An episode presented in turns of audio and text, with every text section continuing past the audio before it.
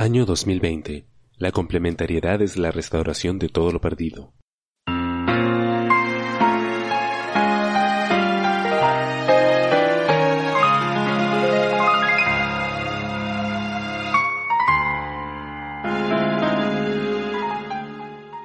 La complementariedad sigue. Examinemos las mentes de Akiba Knight.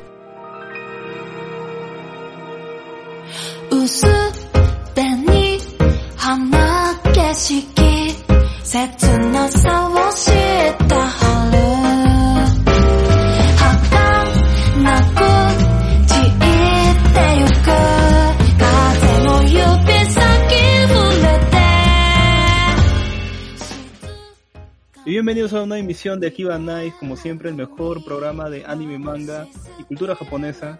Yo soy su anfitrión, el Barbón, y hoy día me acompañan mis amigos de siempre, está como no el gran Gino Giovanna. ¿Qué tal Gino? Bien, bien, acá todo chido, todo chévere. Bueno, también me acompaña eh, nuestro amigo el chino, el chino Yoichi, el chino más chévere de la cultura asiática. ¿Qué tal chino? ¿Qué tal? Muy bien, muy bien por aquí, todo excelente. Y bueno, y también nos acompaña el mejor practicante del podcasting, porque también es el único, que es el señor Luisa Alberto Ruiz. ¿Qué tal, Luisa? ¿Qué tal, Barbo? ¿Cómo estás? Acá, una vez más, en Akiva Nights, listo para hablar de cualquier cosa que tengamos en mente. Y bueno, y también tenemos como invitado para esta sección donde vamos a hablar de, de estos este, de estos filmes, ¿no? Cada uno va a hablar de su filme favorito. Está el señor Claudio, también conocido como Mr. Choco. ¿Qué tal, este? Claudio? ¿Qué tal? ¿Qué tal, Acá pues con el, con el corona. Y bueno, ahora sí llegamos a esta sección donde cada uno de nosotros va a hablar de su película favorita de estudio Ghibli, ¿no? Este emblemático estudio. Cada uno, bueno, en mi caso, por decir, yo he visto casi todas las películas de Ghibli. Tal vez me ha faltado un, uno o un par, ¿no? A lo mucho. No sé si para ustedes, chicos, habrá sido el caso de que han visto todas las películas o han visto solo unas cuantas y han seleccionado su favorita? Bueno, yo he visto varias y obviamente ya tengo mi seleccionada para, para la edición de hoy. Pero he incluido incluso unas que también he estado en duda sobre cuál mencionar. Pero en general todas son muy buenas y tienen un muy buen mensaje. Yo creo que da para una tercera parte, ¿no? O sea, para agarrar y si a la gente le vacila o le gusta mucho, este, tener una tercera parte donde agarremos cada uno otro filme distinto de Ghibli. Claro, quizá uno de los menos, menos, menos tocados, ¿no? Lo que quizá la gente dice, no, pues esto no, no creo, y al final sí son buenas también, solo que se dejan llevar por lo que por lo que dicen los demás. Y bueno, entonces, este, el que va a comenzar a hablar de su película favorita va a ser, como no, el podcaster más emblemático y representativo también, así el, el, Miyazaki de Akiba Nice, el señor Gino Giovanna. ¿Qué tal, Gino? Gracias, bro, gracias por, gracias por ese excelente pase adelantado. Nada, pues el día de hoy les voy a hablar sobre mi película favorita. De hecho, es una película mi favorita porque es la que menos se parece a las de Ghibli. O sea, es la que menos parece de Studio Ghibli e incluso es una de las menos conocidas, menos recordadas, incluso la menos, una de las menos queridas de Studio Ghibli. Es por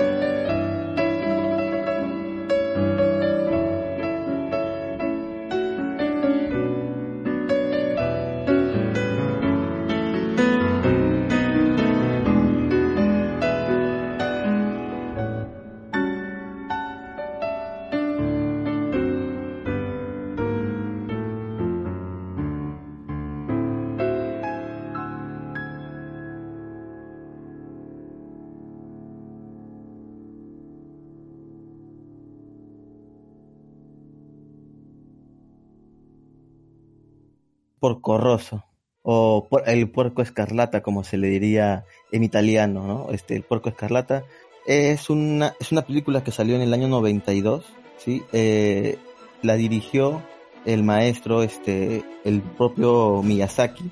Y es una historia curiosa cómo se creó Porco Rosso, porque Porco Rosso no se tenía en, en papeles ya para hacer una película de Ghibli, sino que fue pura y mera casualidad.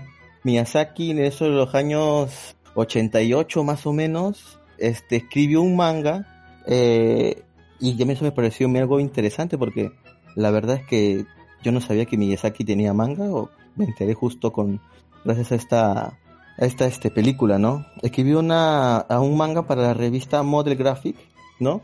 En la cual la cual tiene el mismo nombre, Porco Rosso, ¿no? Es y la verdad que el arte es tal cual la película, o sea, luego me puse a ver un poquito del manga y la verdad que es tal cual, o sea, son seis tomos creo este manga y, y, son tal cual la película, o sea, es impresionante cómo se animó al, al, a tal exactitud del manga, o sea, tú ves, tú lees el manga y ves esas escenas plasmadas directamente en la película. Ahora, ¿cómo así este manga pasó a ser una película de Ghibli?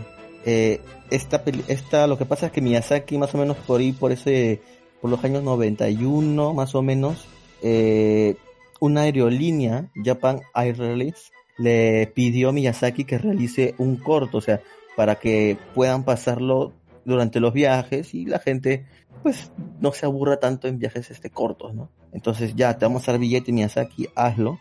Entonces Miyazaki, el cual es un apasionado por todo lo que es este los aviones, la aeronáutica más que nada, de hecho se puede ver eso en muchos otros trabajos de Studio Ghibli, donde él este ha intervenido. Eh, dejó volar su imaginación ya que era, una aerolínea y le dijeron que haga algo relacionado con aviones. Entonces él recuerda que había hecho este manga, Porco Rosso. Dijo, bien, voy a hacer un corto nada más, 40 minutos máximo de esta historia. Pero él, él recordó esta historia y vio que esta historia daba para más y decidió hacer, no, vamos a hacer esto una película. Sí, este, no, no vamos este, no vamos a hacer un corto, vamos a hacer una película. Eh, este, esta es la quinta película de Miyazaki en el estudio Ghibli como cofundador, ¿no? Y es el séptimo eh, largometraje del mismo estudio.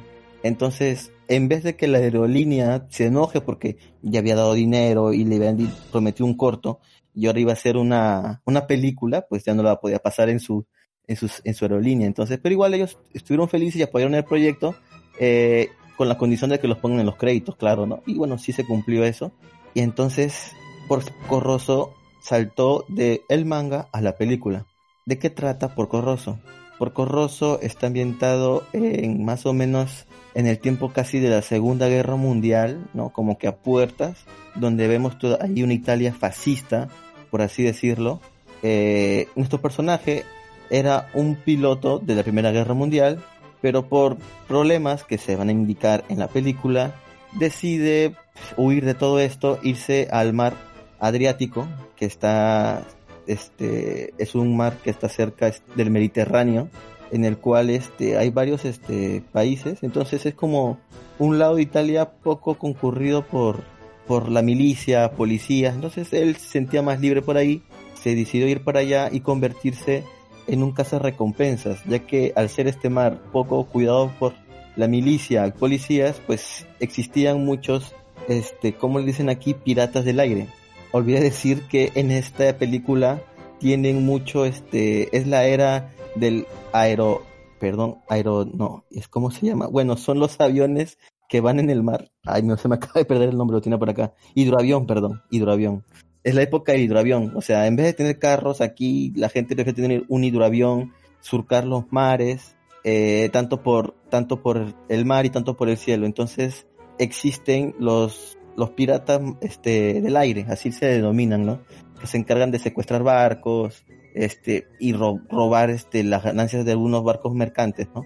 Entonces en la primera escena de Porco Rosso vemos como los piratas del aire, una, banda en, especial, asalta un barco y roba unas niñas. Es aquí cuando llaman a Porco Rosso para que vaya y case a estos bandidos, ¿no? Y salve a las niñas.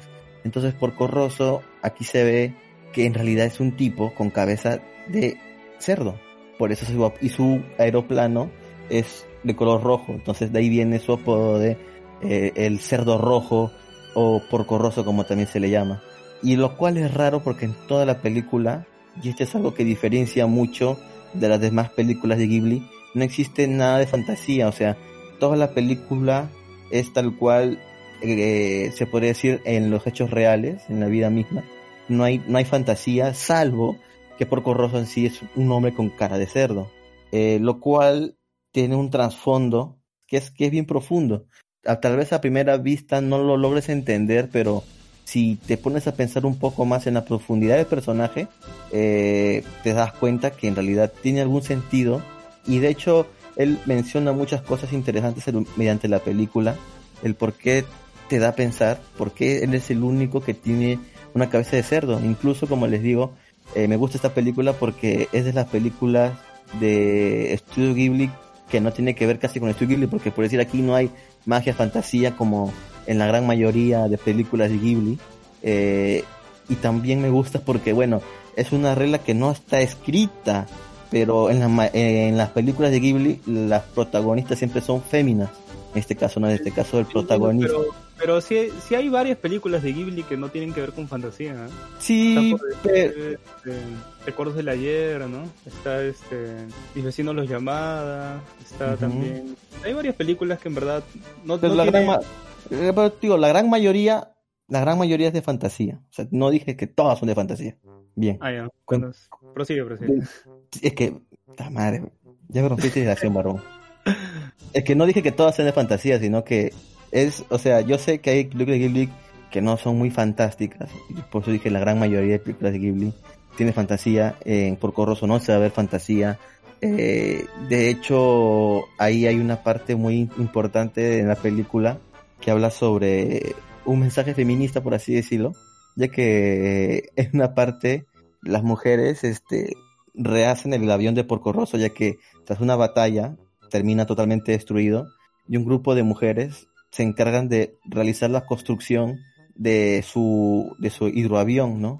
Cosa que Porco Rosso al inicio, como cualquier persona de ese tiempo, dice, no, me va a atender una mujer, me voy a otro taller, ¿no? Pero bueno, luego ahí Porco Rosso es este, eh, ¿cómo decirlo? Encariñado y ya decir, ya está bien, ya construyen mi avión.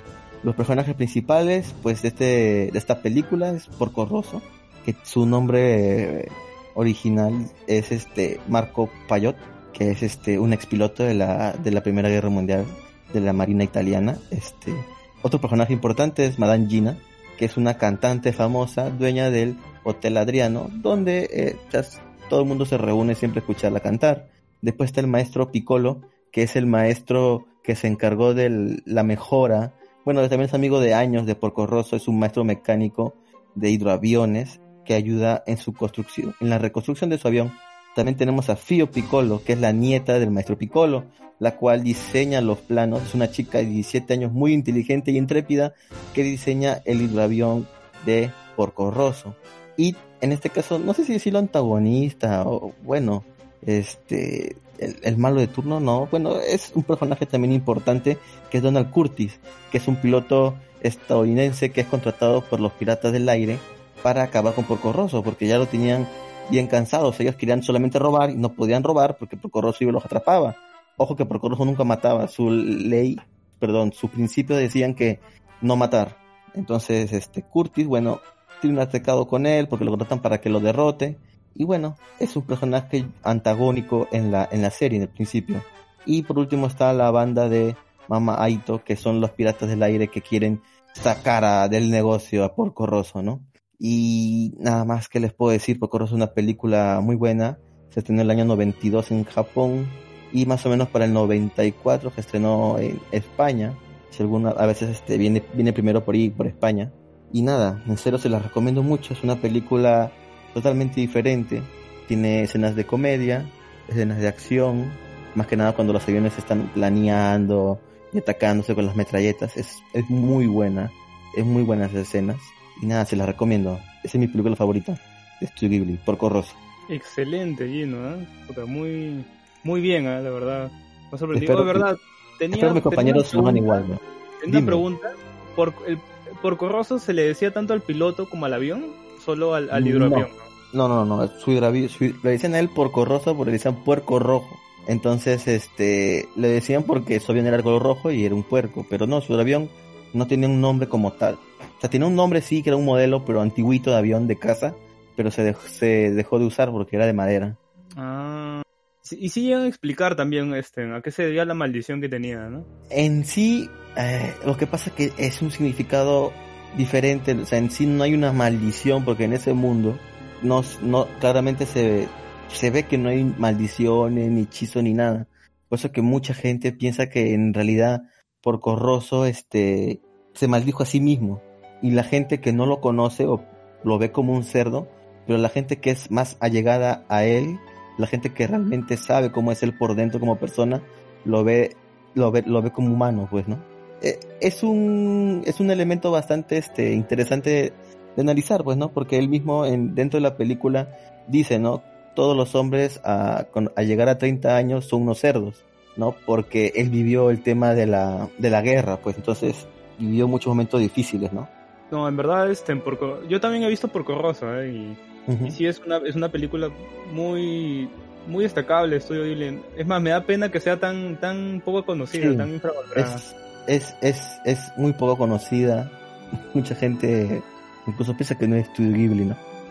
Las partes de animación del- de, los aviones, O es la- el- el- cuando los aviones planean durante, por el cielo, es bien, bien chévere ver las nubes, como lo han dibujado con tal diseño.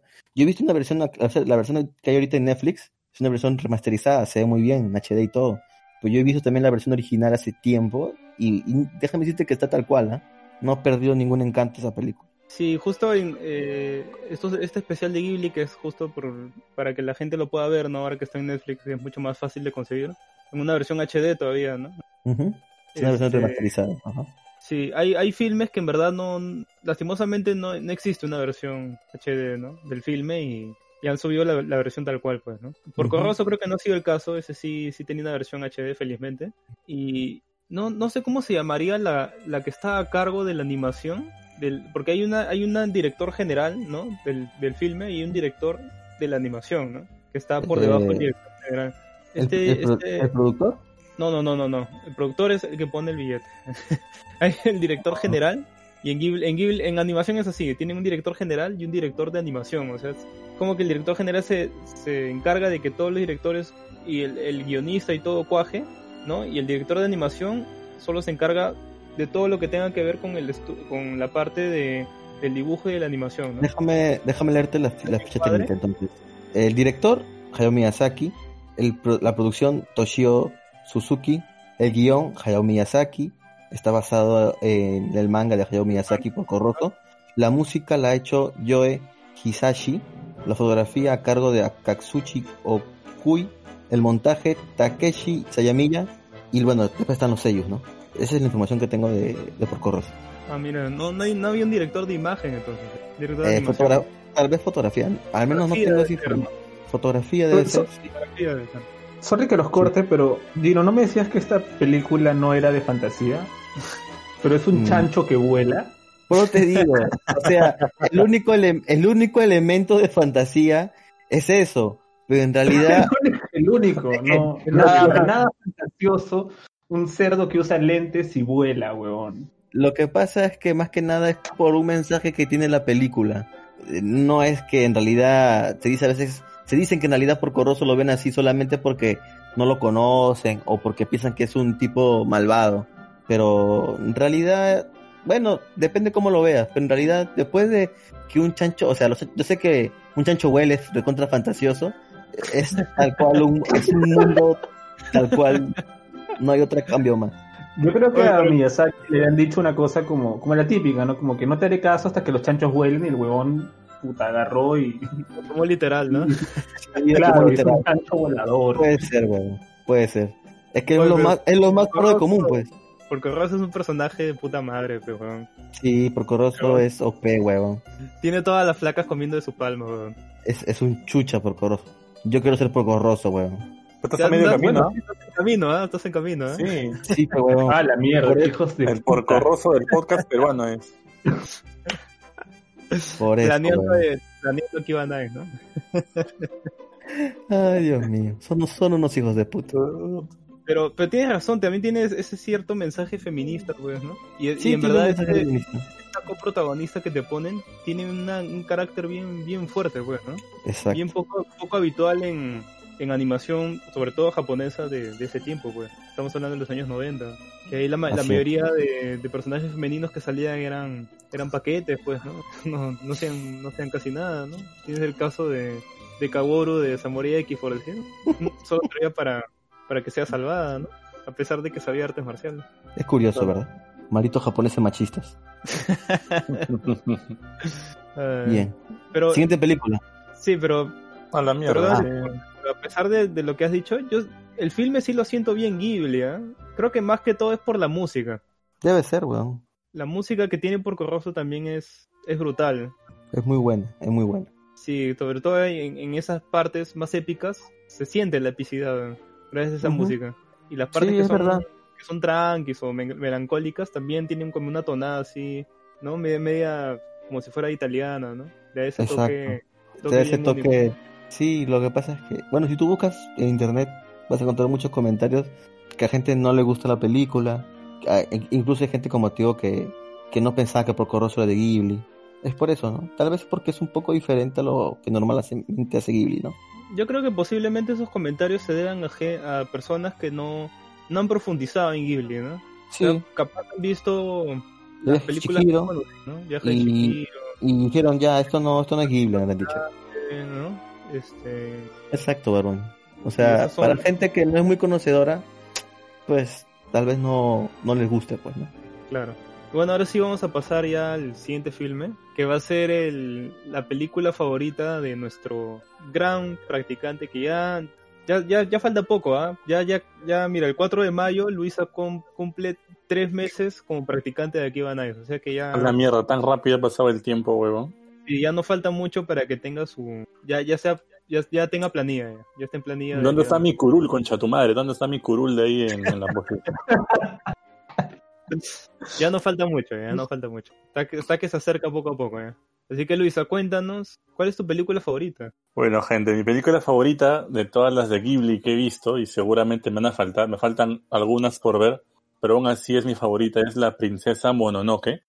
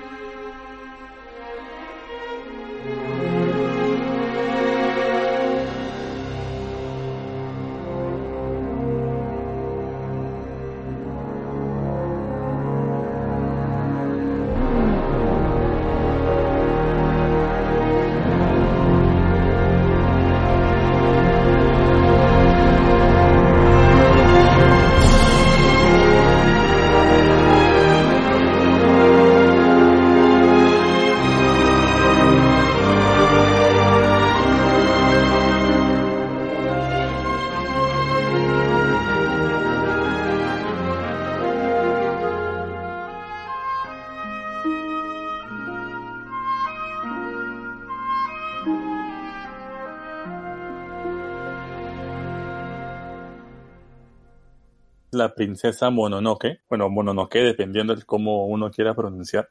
¿Por qué elijo esta, esta película? ¿no? O sea, comienzo desde mi punto de vista. Es una película que, que te presenta algo distinto. O sea, cualquiera uno escucha, oye, vi la princesa Mononoke y dije, pucha, una princesa, pero en realidad no tiene nada de princesa. Es, es una, es un personaje muy distinto a lo que se presentaba en la época, en esas épocas así.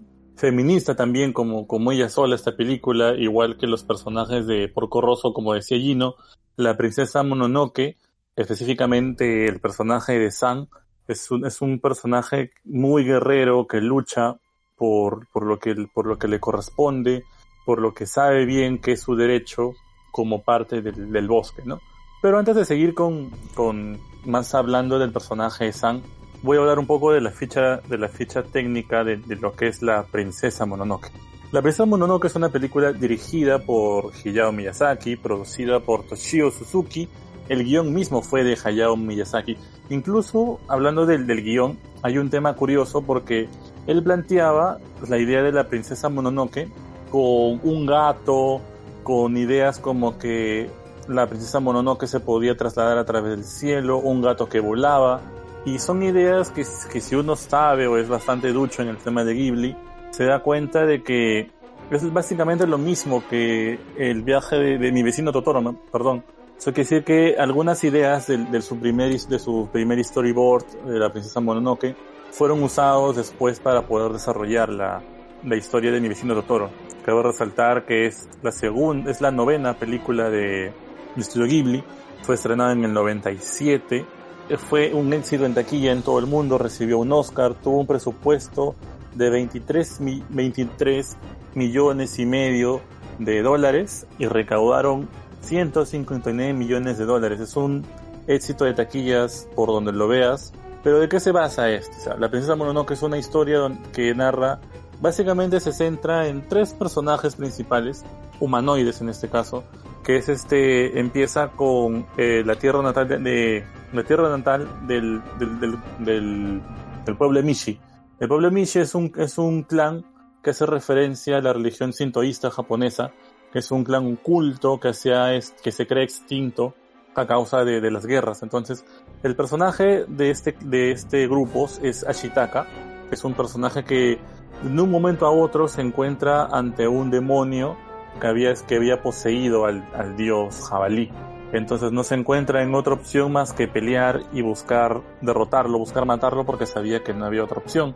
Durante, la, durante el combate, con ayuda de sus sirvientes y colaboradores, este, logran asesinar al, al ser, perdón, al jabalí. Pero en todo caso es, mal, es maldecido a Shitaka y con, una, con un malestar en su brazo. Sin embargo, así podemos ver de que es, un, es, un, es una maldición al cual también le encuentra beneficio a Shitaka. ¿Por qué? Porque a, medida que su brazo se va pudriendo, por decirlo así, va generando también poderes. Durante la película se ve que concede bastantes habilidades en lo que es fuerza física. Sin embargo, decide tomar un, un camino hacia un bosque donde se encuentran distinta cantidad de dioses para donde está el dios del bosque en todo caso, que es representado como un ciervo con un rostro. Entonces, él decide ir hacia este bosque en fiel, compañera, en, con la fiel compañía de su ciervo rojo, el cual es un animal pro, es, este, natal de la tierra de Ashitaka, que no es visto en otras comunidades. Durante el camino se encuentra con, con un monje que, que lo dice que lo va a ayudar, entonces llega a la tierra, llega al, bosque y se encuentra con que hay una ciudad también muy cercana al bosque. Se encuentra esta, esta tierra, esta mini ciudad que es conocida como la ciudad de hierro, está, está, está comandada por, por una persona que es bastante icónica también en la película y que se podría decir que es en parte la contraparte de, de San, quien es Lady Eboshi, que es la gobernante de la ciudad de Hierro. Es una persona con una, que tiene un carácter bastante fuerte, es bastante orgullosa. Aquí con, con Lady Eboshi, al mismo que, al mismo que con San, se refuerza la idea del feminismo de que la mujer es fuerte, que no necesita ningún tipo de, de, hombre para salir adelante, e incluso tiene la capacidad de dominar a los hombres, de ser táctica para sus, habilidades en la guerra, incluso fue benevolente porque había acogido a personas ya que tenían una condición de salud muy inestable, había, había acogido a prostitutas, les había enseñado a dominar el arte de las armas, y aquí también se trata otro tema aparte sobre la gente enferma mucha, mucha gente pensaba cuando vio la película si se preguntaba sobre la lepra o no, pero luego Miyazaki confirmó de que sí eran personajes que, que, que, en este mundo habían sido infectados con lepra y que ya habían sido marginados, olvidados. Sin embargo, Lady Eboshi fue la que los acogió y les enseñó y les brindó un sentimiento de pertenencia, por decirlo así, por lo cual siempre fueron muy allegados a ella, tuvieron un, una gran sensación de respeto, cariño y de seguridad con ella. Entonces, sucede todo este entorno cuando Ashitaka llega a la, digamos, al bosque, donde se encuentra con, con San, por la cual él se encuentra maravillado, quizás por la forma en la que ella se desarrolla, cómo se maneja con su entorno, y le sale este deseo de querer también ayudarla, porque existe esta constante lucha entre San, quien dicho sea de paso, su nombre significa tres, este nombre fue este, elegido por la, por la diosa, la diosa de los lobos Moro, que simplemente le colocó San porque era la tercera hija, que le, su tercer, su tercer hijo, ya que ella había sido, ya que San en un inicio había sido abandonada por sus, por sus familiares humanos. Entonces existe esta lucha de que San tiene un sentimiento de, también de pertenencia con el bosque, se ha dicho de paso. Por eso es que existe una constante lucha con Lady Eboshi porque ella, ella, ella está al acecho de destruir el bosque para poder ampliar sus tierras, para poder vender el hierro, para poder este, ser una, un carácter de poder. Entonces existe esta lucha constante que se ve, digamos, mermada por un tercer aspecto, que es los samuráis, se ve bastante lo que es la, época feudal, el respeto al, al, digamos, en esa época por llamarlo el emperador, porque no recuerdo bien el, nombre del este. Se ve también la, la, la cizaña y las manubrias del, del monje que parece que actúa en beneficencia propia y no para ayudar a alguien en sí. Incluso durante la película, él, él mismo es el, el, que realiza la matanza al, al, dios del bosque cuando éste se materializa en una forma etérea. Entonces, es una película que tiene bastantes aspectos importantes que uno, que no solamente te, te dejas llevar por la, por la, por la maravilla de la animación en este caso, sino también te deja bastante ideas profundas sobre lo que es la naturaleza, sobre seas quien seas o pertenezcas al, lugar que seas, siempre va a haber alguien que quizá vaya, vaya a estar en contra tuya y que no necesariamente sus ideales vayan a ser opuestos a los tuyos, sino que esta persona también tiene sus propios ideales y quiere hacer lo que esté a su, a su poder para lograrlo.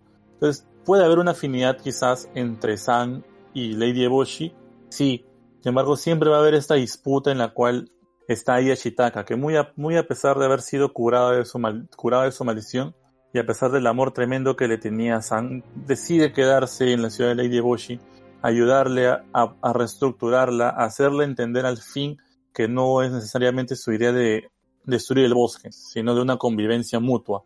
Entonces es por lo cual Ashitaka decide quedarse, ayudar y quedarse sin, sin, el, sin su amor. incluso hasta en esa parte, o sea, cualquiera pensaría, incluso yo la primera vez que la vi ya hace muchos años, diría, pucha, entonces Ashitaka se va a quedar con Sam porque siempre se ve que está detrás de ella, siempre se ve que hay un amor presente en este, en esta pareja. Sin embargo, no, decide que lo mejor es quedarse con los humanos y ayudarlos a entender que no deben perturbar la esencia del bosque. Entonces la princesa Mononoke este es, un, es una película bastante trascendental, ha influido incluso el, para los escenarios de la película que aparecen fueron inspirados en los antiguos bosques de Yakushima, las montañas de Shiramashi-sanchi al norte de Honshu. Incluso se inspiró en hechos reales Miyazaki de su infancia para crear estas, para estas, para eso. Incluso también se inspiró en guerras yugoslavas para crear la película. Estas guerras se caracterizaban por los conflictos étnicos y religiosos entre los pueblos de la antigua Yugoslavia. Hubo mucho, hubo mucha repercusión después de esta película ha sido llevada al teatro en numerosas ocasiones, incluso ha habido, ha habido, una, hubo un videojuego en realidad, no existe un videojuego oficial, sin embargo en el 2015 Cinefix creó un video de un supuesto videojuego retro de la princesa Mononoke. Incluso esta película también tuvo algunos problemas con su con la empresa que se encargó de distribuirla, digamos, un, este, alrededor del mundo, que es Miramax.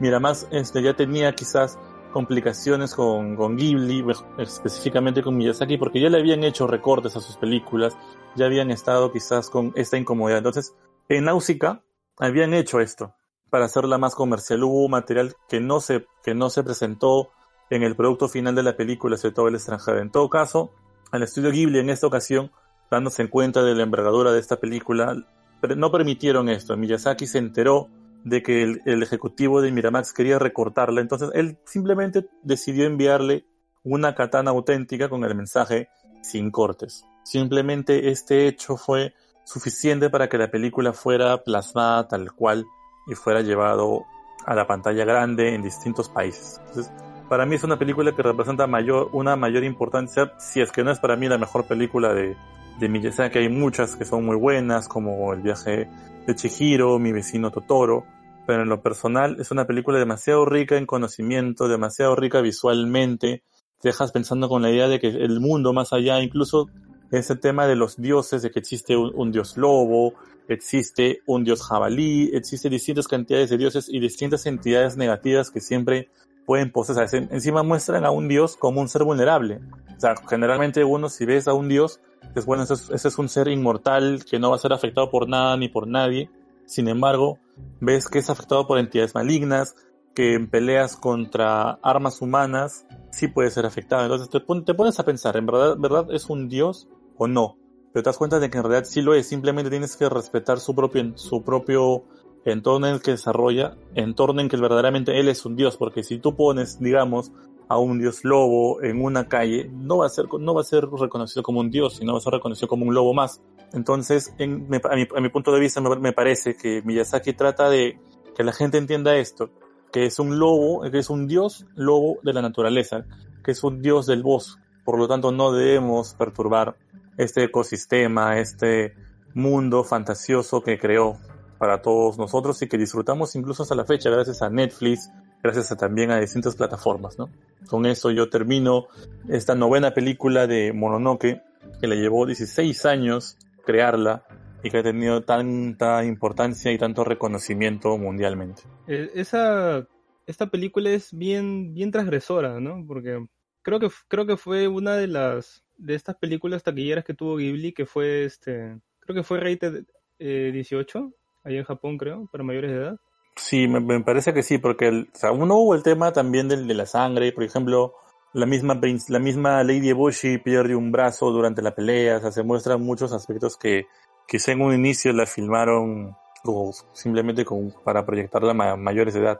Sí, porque tiene varias, varias escenas que son brutales, ¿no? o sea, ves, Claro, o sea, ves, este, cómo se cercenan brazos, este, piernas, este, muertos, ¿no? Leprosos. O sea, se tiene- muestra la, la, facil- la fragilidad humana en todo su esplendor, cosa que quizá un adolescente no, no lo entendería, ¿no? Te quedas viendo como que ya no lo relaciona con la intensidad con la que debería. ¿Y, ¿Y cuál crees que es el mensaje que quiso dar este Miyazaki con, con O este sea, film? para- yo creo que el, el mensaje que, que Miyazaki quiere decir es, es como que no perturbes a entidades que no te corresponden por tu avaricia. Simplemente tienes que respetar todo lo que se encuentra en tu entorno y nada más. Creo que qué mejor forma de plasmarlo que con un bosque lleno de dioses y con una humana completamente ambiciosa. Que al final entendió, o sea, te da esa, esa idea que quizá te puedes equivocar, pero al final lo entiendes. Ese es el, el- para mí lo, lo más resaltante de lo que quiere plantear Miyazaki para todos. Siem- siempre esta película, siempre le, le encontré este, similitud del, del mensaje que quería dar con, con Náusica, que es el, el primer este, filme de... Estudio Claro, también cuando, cuando vi Náusica, que también es un, un aire parecido, pero Náusica lo siento también un poco más sentimental. En el punto cuando, cuando, no sé, por ejemplo, cuando están, cuando parece que pierden a sus seres queridos, pero al final no, cuando se muere el papá de, de Náusica, por ejemplo. Oye, oye, lo siento. No spoilees, no spoilees, ¿no? A bueno. no sé quién, quién le tocará Náusica, pero ya está la antesala. Pero sí, o sea, sí, siempre le encontré cierta similitud, pero Mononoke como que lo siento más actual, ¿no? Claro, Mononoke creo yo que es el, el producto final después de Náusica, o sea, es, una evolución de Náusica para mí. Y, y si te das cuenta, acá también hay un personaje femenino muy fuerte, ¿eh? Y, y es, es algo que es muy recurrente en casi todos los filmes de Ghibli que vamos a ir viendo en este programa porque si algo queda claro es que Miyazaki eh, tenía una idea muy, muy adelantada lo que era la igualdad de, de género, pues, ¿no? Claro. En esa época quizás lo habrán visto como que, o sea, porque una mujer, o sea, porque el hombre no se queda, porque el hombre es el que, incluso tiene esos, esos quizá trasfondos, porque te das cuenta, Shitaka está como que siempre buscándola defenderla, a pesar de, a pesar de cualquier cosa, pero San siempre busca hacerlo a su manera y busca demostrar de que ella puede por sí misma, incluso hasta el final. Sí, no, no sé si alguien más quiere comentar algo más de... O sea, cualquiera puede participar, ¿ah? La princesa Mononoke, huevón. es la cagada esa película, weón. Pero dime, Luis, ¿no, madre. no te tristeza el final? Porque yo sé que tú eres una persona que, que le encantan los finales pasteles. No, huevón. No, joder, no. no, no, no derramaste una lagrimita Por, porque no sé. por qué le, ¿Por qué le crees al barbón, huevón? No, es una película. El final es perfecto para mí. No, no, no tiene por qué. No tiene que haberse. Tuvo, hizo lo que debía hecho, haber hecho un- desde un principio, quedarse con el lado humano y enseñarles ¿no? a respetar al bosque. Porque al final, si no respetaban, aparecían los, los hijos de, de, de la diosa Moro y los iban a matar igual. Pues, o sea, iba a ser un círculo vicioso si es que no enseñaban a los humanos a respetar. Eso es cierto. Sí, le encuentro cien- cierto paralelismo con, con lo que nos está pasando con el COVID-19. ¿Por qué, huevón? ¿Ah, sí? ¿De dónde? ¿Cuál es el paralelismo? En e- ese mensaje, este, ese mensaje pro am- ambientalista que da la, la película, pues. Y como la misma naturaleza al final va ganando siempre territorio sobre los, sobre los humanos, pues, ¿no? Que es prácticamente lo, lo que ahorita, ¿no? O sea, Más al revés, huevón. no, o sea, no. La naturaleza tiene todas las de ganar siempre al, al ser humano. Va a llegar un momento que nosotros mismos, no sé, nos, nos, nos matemos entre nosotros y la naturaleza va a seguir ahí, ¿no? No sea, sé, loco, claro. si, si, empezamos a tirar bombas este, bacteriológicas y, y nucleares y puta, explotamos el planeta, la naturaleza no, no va a ganar ni pincho.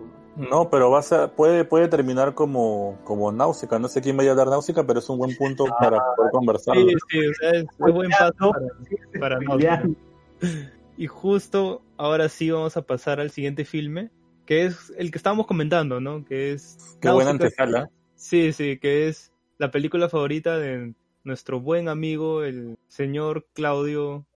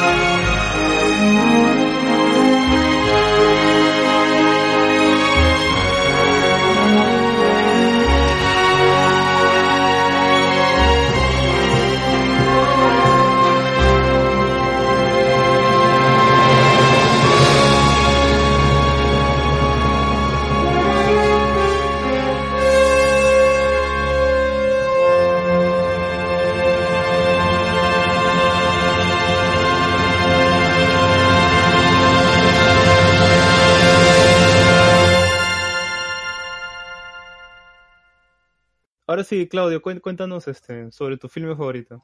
Bueno, este, mi película favorita es Náusica, justamente.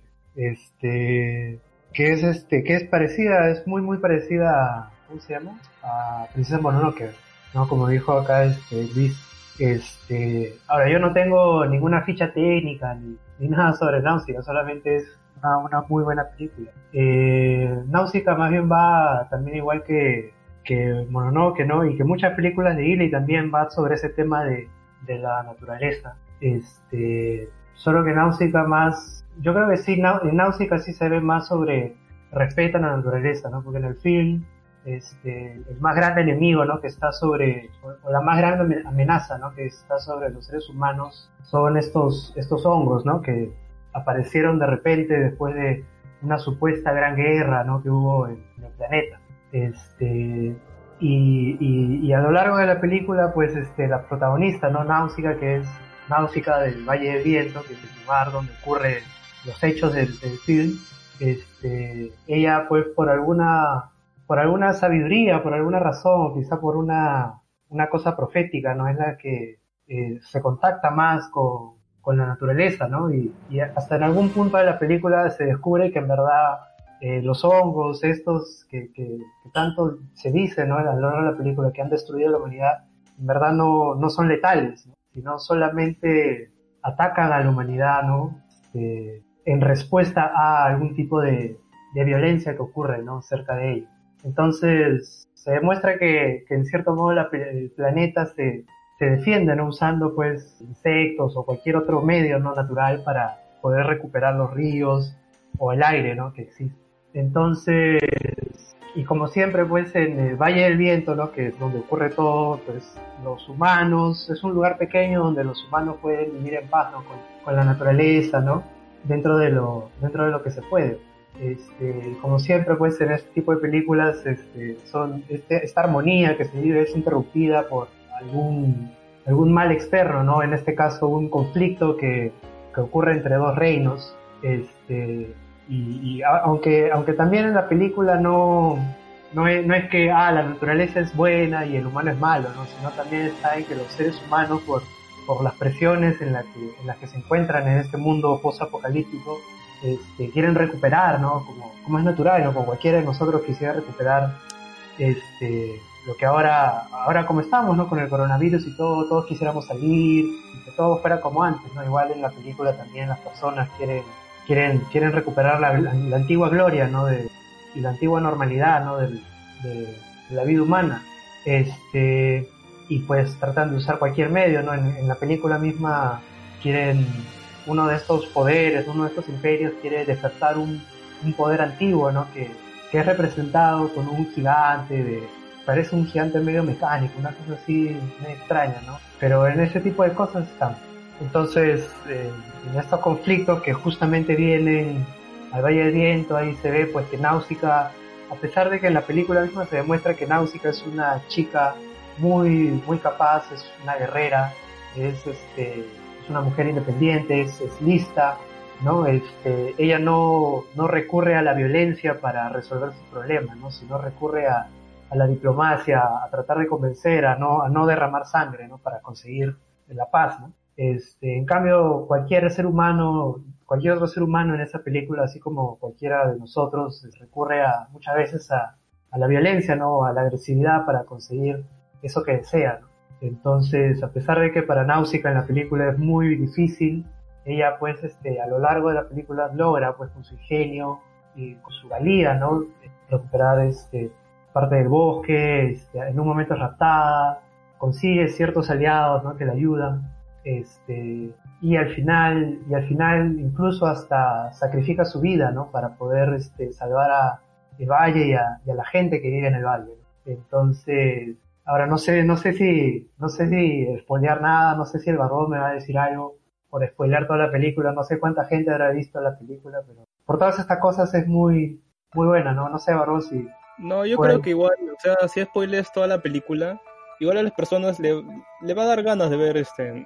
O sea, una cosa es que te cuenten la trama de una película de Ghibli y otra cosa es, es mirarla, ¿no? Porque, Claro, otra cosa es mirarla y ve- ver, ¿no? Muy, muy aparte de la historia, ¿no? De la, la cinematografía de la película, cómo hablan las personas, la música incluso, ¿no? Los, los momentos que existen son muy... La película es muy hermosa, pues, ¿no? O sea, es una película de Ghibli, pues, muy, muy, muy bonita. Este, y como siempre, pues tienen esos, esos fondos y los personajes son muy, muy, muy interesantes, ¿no? O sea, te- lo bueno de Ghibli es que no sé cómo hace Miyazaki, ¿no? Porque Miyazaki fue el director de esta película que además utilizó. Lo curioso de esta película es que este, el manga en el que se basa la película corrió desde, me parece, desde el 82 hasta el 94. Pero la película es del, salió en el 84. Entonces la película no es un reflejo de toda la historia que, que Hayao Miyazaki tenía en su cabeza. Si alguno quiere saber pues toda la historia, ¿no? De cómo va todo, el, todo toda la historia de Náusica, pues tendría que leer el manga, ¿no? Es un poco como lo que pasó con, con Akira, pues, ¿no? Que el manga es mucho más extenso que, la película. Pero el tema va, va de lo mismo, ¿no? La naturaleza, este, respetar la naturaleza, ¿no? Y colaborar con la naturaleza. Yo creo que pues, en ese aspecto pues tiene un, un mensaje muy muy positivo, ¿no? Y que va pues muy de la mano con, creo que va muy de la mano con lo que nos está pasando ahora, ¿no? En estos tiempos de coronavirus. Interesante, ¿no? Cómo Ghibli puede, puede hacer suyo un producto ajeno a él, ¿no? O sea, el, a cualquiera si tú le dices que Náusica es una película original, te lo puede creer, ¿no? Claro, no, pero, pero la película es, sí es original, ¿no? Pero no es, no es, este, o sea, la, la, la idea es de Hayao Miyazaki, ¿no? Ahora, esta película, no, tenía dudas de traerla porque no es una película técnicamente de Ghibli, ¿no? Es, es anterior a, a la creación del estudio, ¿no? Aunque en, compilaciones he visto que la han añadido, está añadida ahí, ¿no? Como una película Ghibli. Entonces, no sé. Me, parece que con esa película empieza, pues, en realidad. Mm, Simplemente sí, fundan, fundan el el- estudio solo para Náusica. Ahí, ahí, ahí, ahí sí tiene un punto de Claudio, y es que sí, la película fue anterior a que, a que se fundara Estudio Ghibli. creo que después, ¿no? Toda esa gente se, como vieron, pues supongo, ¿no? Que trabajaban bien juntos, se empezaron a unir, ¿no? Y después Ajá. fundaron este, Sí, y, y la película este, cayó, ¿no? Los derechos en el estudio y en la... No sé quién tiene la licencia de distribución ahí en, en Japón y, y no sé también quién tiene la licencia de distribución para... para, este, ah, para América. fue distribuida por, por Toei, Toei Company. Sí, y en, y en América es Disney, ya me, ya me acordé. Ah, sí, en América es Disney. Sí. Lo, lo cual me sorprende que haya caído en Netflix y no en su nuevo servicio de streaming de Disney Plus. Pero Parece... bueno, Sí, sí. ¿Qué será? pues? ¿Qué será? Sí, negociaciones. Lo único malo creo que también es que en Netflix no llegó la, la tumba de las luciérnagas. ¿No está en Netflix la tumba de las luciérnagas? No, esa película No. es muy sad, pues. No, No pero no está. está pendejo. Esa película también es buenaza, ¿cómo no va Y no es porque y no es porque sea SATA, así que- porque yo también pensé lo mismo, dije, puta, esa película no la han puesto porque tiene un corte demasiado crudo, pues, ¿no? Demasiado frío y a la, a la gente no le va a gustar o se impactar demasiado. Pero de ahí, este, cuando me puse a investigar me di cuenta y es porque la, la distribuidora, este, Di- Disney tiene la distribución de América de la, de la distribuidora de Japón que viene a ser este Toy, pues, ¿no? Como tú dices. Y, y justo, justo esa única película, la distribución en Japón lo maneja otra empresa, no es Toei. Entonces, por, por ende no entra dentro de la distribución de Disney y por eso que no ha llegado a Netflix, pues. porque no, no, esa, eh, no sé, no sé quién tiene esa distribución en América de esa película, pero no es este, no es Disney, es, es otra compañía. Bueno, es una, es una pena, ¿no? Porque es, es una muy buena película también. Sí, lacrimógena, pero sí, sí es muy buena. Sí, ah, sí, pero es muy buena. Más bien, este, llegaste a, llegaste a saber de esta película de Náusica en Netflix, ¿viste si hay diferencias entre la versión de Netflix y la que tú viste? ¿Hay mejoras o No, creo que es la, creo que es la misma, creo que es la misma versión, la versión este no, no cortada. Porque hay una, hay una versión que sacaron primero, que era, que era así este, cortada también, como lo que, lo que querían hacer igual con, con Mononoke. Claro. Creo, creo que Sí. no. Sí, justo Pero- lo que mencionaba. Miramax se encargó de cortar Náusica. ¿Ya ves? Entonces, este, pero después sacaron una versión sin, sin recorte, ¿no? Ah, y es- esa es la versión que está en Netflix, ¿no? La completa. Sí, Sí. una, una versión de 2005 creo que, de Disney creo que es. Pero est- est- está, se- tiene una remasterización la película o sí, tal cual. No, no he encontrado ninguna remasterización. La última que ha sido fue la que sacaron en el 2005, que eso fue la última versión. Ah, ya. Que yo sepa, no hay nada más. Calidad 720, lo máximo que lo puedes ver. No, que 720, cholo, 480 nomás. Tienes que ver la original, ¿no? ¿Qué chance de Igual, en- igual en sus 480 se ve bonito, ¿eh? Sí, sí, Sí. sí. Siempre Ghibli pues ha hecho un excelente trabajo, ¿no? Con la animación. En ese aspecto no hay, no hay nada que... Es interesante porque, mira, esta película que tú dices, esta película salió en el 88, ¿no? No, del 84. O el, ochen- el 84 no es el manga. No, el manga es del 82. Ah, mira, del 84 ya, ya tenía una protagonista principal femenina, ¿no? Fuerte. Sí, la, la protagonista principal es la, es la Náusica, la mujer. Y claro, siempre hay, aunque lo extraño de Náusica es que no hay este, no hay ningún otro personaje que la acompañe que sea mujer, ¿no? Solamente hay la antagonista, no me acuerdo el nombre, pero hay una antagonista, la antagonista principal que es mujer, ¿no? Claro, la nave. que le faltaba Sí. un... Claro, y de ahí toda la gente que la acompaña a Náusica en la aventura son o, o- o los viejos de, de la aldea, o, o hay- en algún momento se encuentra con un príncipe de otro de otro reino, ¿no? Que le ayuda también. No, no hay... Esa parte sí es rara, ¿no? No hay otras mujeres también que tengan un papel principal. Eso sí me parece extraño. Se- sería... Ah, ah, por casualidad alguien ha leído el manga de Náusica. Me gustaría saber qué, qué diferencias Mm. hay, ¿no? No, no, la verdad no. La historia es más larga nada más. Hay más viajes, no sé, pero no. O sea, Náusica, la película Náusica está basada en los dos primeros volúmenes. Y que yo sepa, el manga tiene como ocho, creo, volúmenes. Entonces, Pero eso, eso es bien normal en Ghibli, ¿eh? o sea, tampoco no es tan extraño porque Ghibli siempre a- agarra, no sé, algún manga o algún libro y lo adapta a su forma, ¿no? Y cambia un montón de cosas, ¿no? Sí, pero claro, pero era, era más, más que nada fue porque, porque le ofrecieron a Miyazaki no hacer una, una, una película de este Náusica, entonces como él, él es un manga, pues ¿no? entonces como todavía cuando se lo ofrecieron no lo había terminado, dijo, ya así como la tengo, la escribo, pues. Y la hizo, y así como tenía Náusica a dos volúmenes nomás, así la hizo, pues. ya salió. Claro, la tuvo que cambiar porque no estaba terminada, ¿no? Pero ya después él siguió, siguió terminando. Hasta que finalmente terminó, la- la- el manga terminó todo en el 95. Así que es una historia bastante larguita. Ah, la deben, deben ser, ¿cuántos? ¿Siete volúmenes? ¿Ocho volúmenes? Sí, son como 7, 8 volúmenes. Son 7 volúmenes, así. Debe haber terminado parecido también, ¿eh? No creo que, que haya mucha diferencia. con- Como, como te digo, los dos primeros volúmenes son los que salen en la película. Lo demás tienes que leer el manga. Pero supongo que la historia pues es, es, es la historia de Hayao Miyazaki, así que debe ser buenaza. Así es, todas las películas, todo lo que toques es oro. Pues. Claro, ¿eh? a diferencia de, de su hijo. Qué pendejo, weón. Como, como lo trasheas al hijo, es una cagada. Pues tío, hasta, su- hasta el mismo Miyazaki lo traje a su hijo, pero. No, la, la- yo he visto las dos pelis de, de, de Goro, el hijo de Miyazaki, y pucha, la, la mejor que tiene es la de las, las colinas de las amapolas, que es este- este romance entre dos supuestos hermanos, que tal vez le puede gustar a nuestro amigo Luisa, ¿no? Ya sé que decir así algo pendejo. Fanático del incesto. No, Mierda.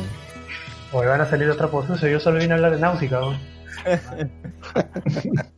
Bueno, negro, mucha, de verdad, muchas gracias por, por hablar de tu película favorita. No, gracias a ustedes. Me ha gustado cómo, cómo lo has expresado, porque se nota tu, tu emoción al hablar del, del filme. Sí, eso, y eso que, que Náusica, tenía que hablar de Náusica, porque yo quería hablar de Mononoke, pero ya, ya la tenían copada. ya. Ah, la mierda. la- Pero Mononoke, puta, la he visto esa película como cinco veces, creo. no, de más para verla más. Sí, weón. Puta, esa película sí es una de las mejores. Y bueno, ahora sí vamos a pasar al siguiente filme, que es el filme que ha traído nuestro gran camarada, el señor Yoichi, ¿no? Así que, Yoichi, cuéntanos qué película has traído como tu favorita de Estudio Ghibli, ¿no? Eh, He traído otra que también, este, como, como en el caso de Claudio, también se basa en, en un libro, ¿no? No es una historia original, que es El Castillo Caminante de, de Howl.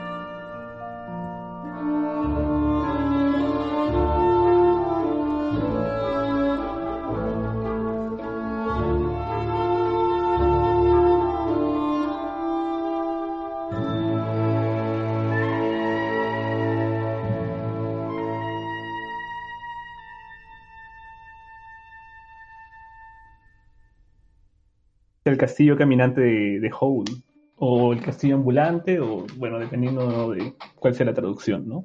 Que también fue dirigida por, por Hayao Miyazaki, ¿no? ¿Por qué? No, no, no, nunca iba a ser la puta.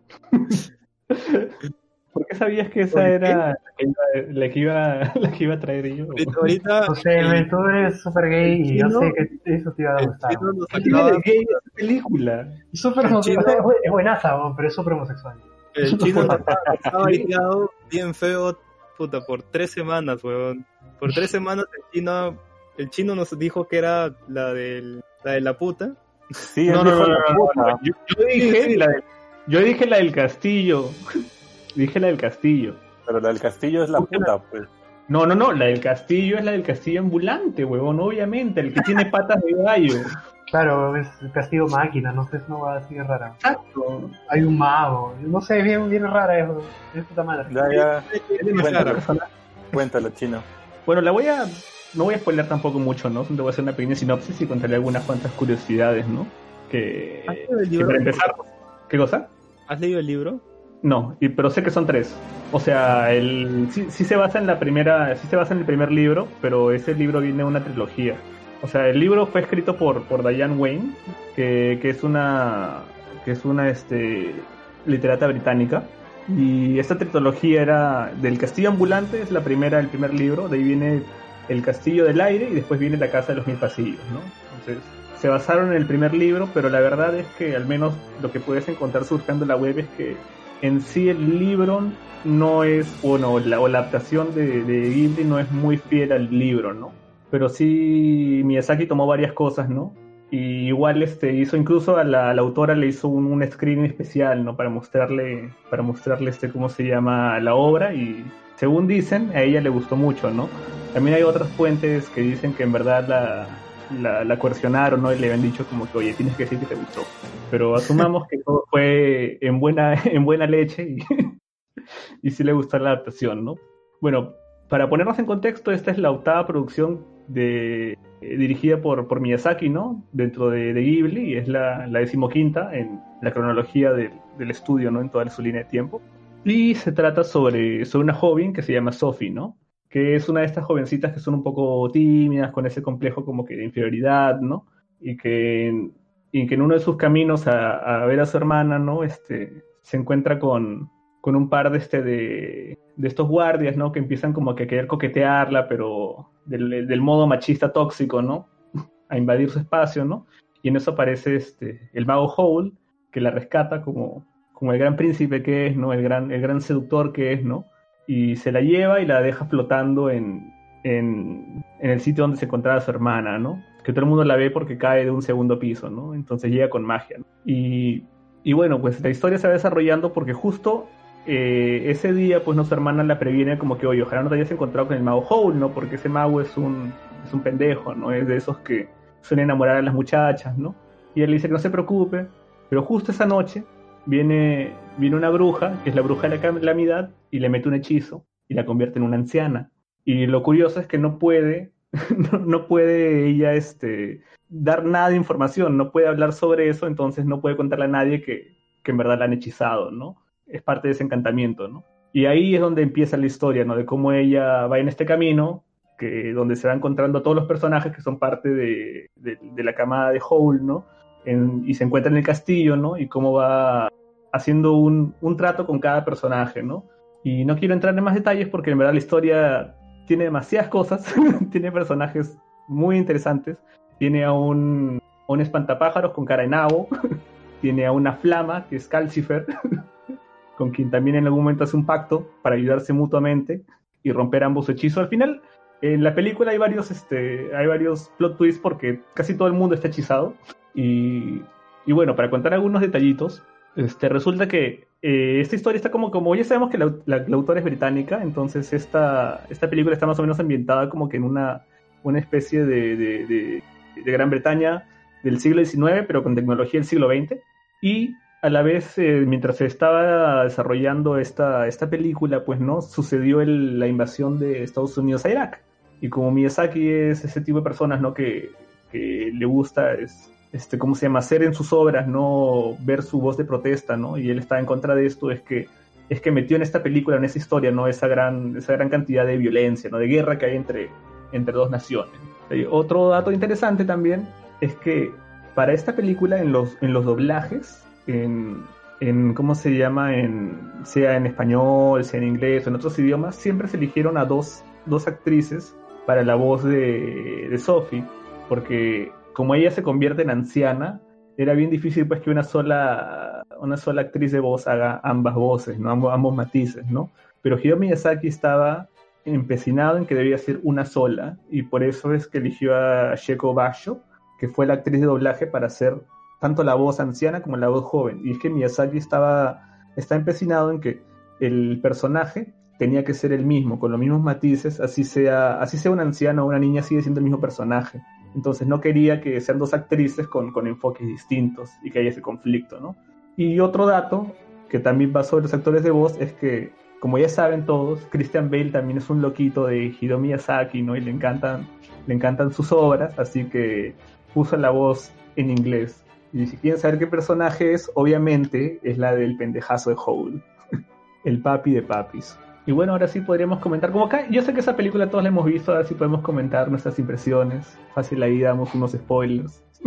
Porque en sí la película, eh, para no spoiler nada, la película es como la, es el viaje pues de, de esa chica Sophie, ¿no?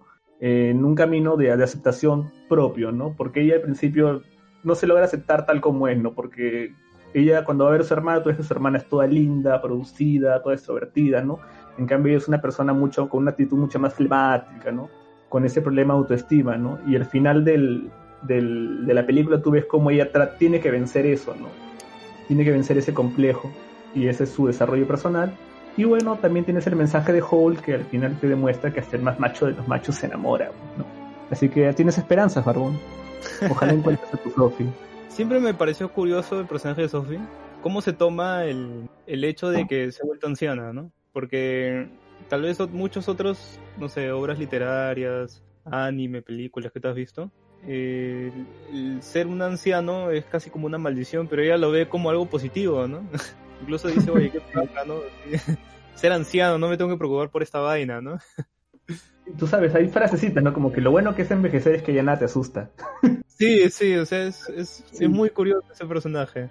Como o, toma... o dice cosas, creo que una vez dice que, se ha vuelto más astuta porque se ha vuelto vieja, ¿no? A pesar de que ha envejecido en un lapso de, de horas. Pero, pero alucina que eso también me olvidé de mencionar, es que la, la o sea, la, ¿cómo se llama? La autora del, del libro, en verdad tenía un problema de salud, entonces ella no, no pudo disfrutar a veces su, su, juventud como otras personas, entonces como no podía dedicarse a salir o, o, a divertirse de otra manera, entonces ella se sentía como una anciana atrapada en el cuerpo de una joven. Y así es como ella se inspira para escribir, este, para trasladar eso al personaje de Sophie. Ah, mira, por eso, por eso tal vez es un personaje tan, tan único, ¿no?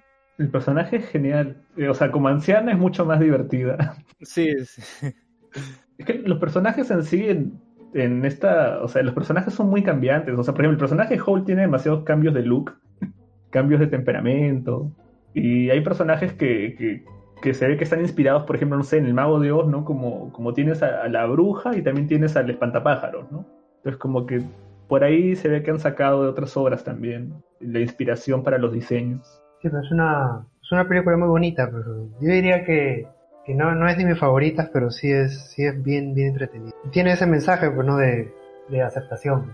Así que acéptate, acéptate, barbón. Acéptate. Exacto, ¿no? no tienes que entregarle tu corazón a nadie. Recupéralo y acepta que te puedes enamorar. No tienes que usar Tinder en tu vida. Acéptate.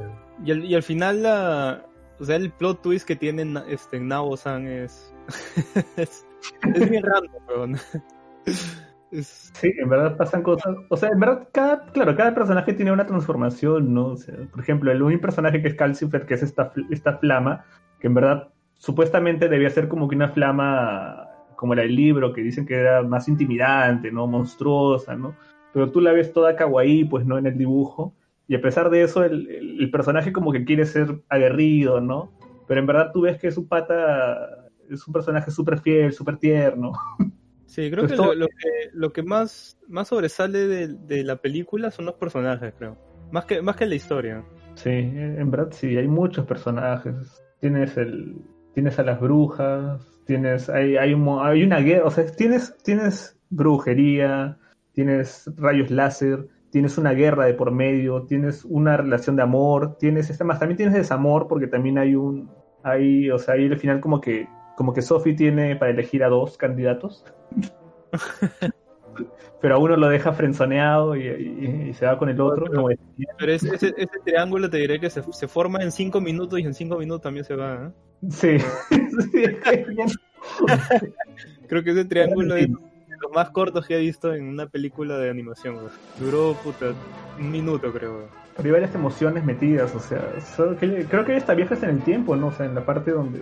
Creo que, creo, creo que es por eso que no, no sé, no, no me ha pegado tanto, porque hay, hay mucho, hay mucha cosa metida en esa película. Suceden muchas cosas muy seguidas. Sí, pasan de... Sí, exacto, es demasiado rápido y no hay mucho desarrollo, entonces... Y es bien extraño porque la Sophie solamente quiere romper su maldición, pero para conseguir eso le suceden un montón de cosas, weón.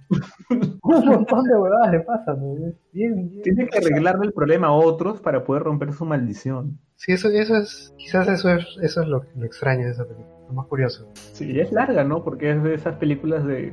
Se siente larga, se siente, no es tan larga, tampoco dos horas no es tan larga, pero sí, Se siente, Se siente- se siente la, se siente Sí, que sí, ocurre bastante porque en sí se ocurren un montón de cosas en un tiempo muy corto.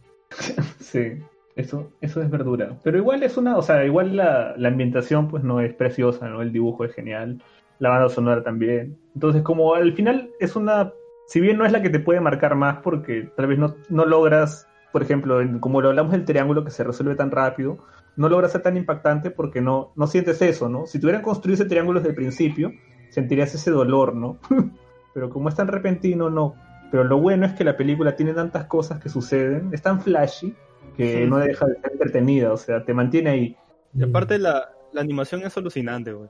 O sea, esta, esta está, de hecho, que está en el top de las mejores animadas de Ghibli, güey. Junto con, con, con el viaje de Shihiro, ¿no? Con la princesa Kaguya, con este... ¿Cuál es otra, otra película que también tiene... Ah, Ponyo, pues, ¿no? Ponyo tiene una excelente animación. Destacable. Mm. Eso sí. Ah, más, pero te puedo dar un dato más curioso, que es que, que es, ¿cómo se llama? Esta película y no iba a ser hecha por, no iba a ser este, producida por, dirigida, digo, por, por Miyazaki, sino por Mamoru Hosoda, el de la chica que viaja tras el tiempo y Wolf Children. Oye, qué paja. Alucina. Qué eso, ¿eh? Solo que al inicio él dijo como que por alguna razón galáctica dijo, ¿sabes qué? No, no, no, no puedo con esta huevada. Y al toque Miyazaki dijo, puta papá, esta es la mía. Y se lo llevó. Pero, Es que, ¿cómo crees es que, que hubiera si hubiera sido- tengo entendido, según tengo entendido en Ghibli, la presión que tienes como director es brutal, ¿ah? Es, puta, es, no sé, comparable con ser presidente de la república ahorita, weón. Todo el mundo te presiona, todos están detrás tuyo y tienes que correr pues con el tiempo, weón. Más que todavía eh, usan animación tradicional, ¿no? Y a, a lo mucho ya en los 2000 se animaron ya a usar un, un poco de CGI, pues. Pero aún así se nota que hasta su CGI le meten punches, pues. Y, y para hacer puta, una escena de, no sé, pues 30 segundos, se demorarán la vida, pues, weón. Ellos lo tienen que correr, tienen que hacerlo al toque. Eso es cierto. Pero no sé, me hubiera gustado ver cómo sería la versión de... Sí, hubiera sido brutal, hubiera sido brutal. Más bien queda, queda pendiente hacer un especial de ese, de ese director.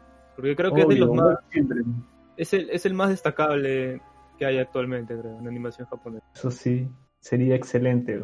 Pero bueno, Barbón, ya ahora para concluir, tú tienes que exponernos tu obra magna. Bueno, yo he traído. Puta. ¿Sabes qué? ¿Sabes qué creo que lo haría más divertido? ¿Qué Que adivinemos cuál es. Exactamente, weón. Cuál es, cuál es la obra que le gusta al barbón. A ver, ¿cuál, cuál creen que es? Porque creo que no le he puesto ni siquiera en el chat, ¿eh? O sea, nadie No, sabe, creo, qué película Creo que no. A ver. No sea. Viaje Tú. Gino. ¿Cuál? No, Viaje ¿Cuál de Chihiro no es. Yo creo la que sería. Yo creo que Ponyo. Ponyo. No, no, no, Princesa. tampoco. No, no es. Princesa Kaguya. No, tampoco. Cerca, ¿eh? Puta, estuve a un pelo de elegir Princesa Kaguya. Tumba la Porque también luciérnaga. es una película que me gusta mucho. ¿Cuál la ¿Ah? puta? Tumba la, tum- la tumba de la luciérnaga. ¿Cuál la de la puta? No, tampoco. Puta madre. ¿Cuál es, cuál es la de Robón? ¿Cuál es la de Robón? Mira, ya dijo que no es Mononoke, dijo que no es la tumba de las luciérnagas, dijo que no es el viaje de Chiroque, dijo que no es este... Totoro, pues, No hay ninguna... No, No, ninguna- no creo que sea Totoro ni Spirit Away, no creo que sea esa huevada que, que todo el mundo le gusta. ¿Por qué no? El barbón, o sea, ¿en serio tú quieres encasillar al barbón en que es un tipo hipster? No, no es que sea un tipo hipster, es un tipo que, que le gusta lo- dar la contra. Pero que ese le dices, oye, ese es- te dice, no, es, no, ya. Te caga siempre, te quiere cagar, es un coche a su madre. Pero bueno, Ya, ¿cuál es la, la de Kiki? El, reg- el regreso No, del yo- gato. Yo creo que es la de Kiki, ¿ah? yo creo que es la de Yo creo que la- Kiki debería la de decirme, Kiki. yo. también, también Kiki estuvo un pelo de, de, de- también estuvo un pelo de ponerlo. Estuve cerca, estuve cerca también. También es mi favorito.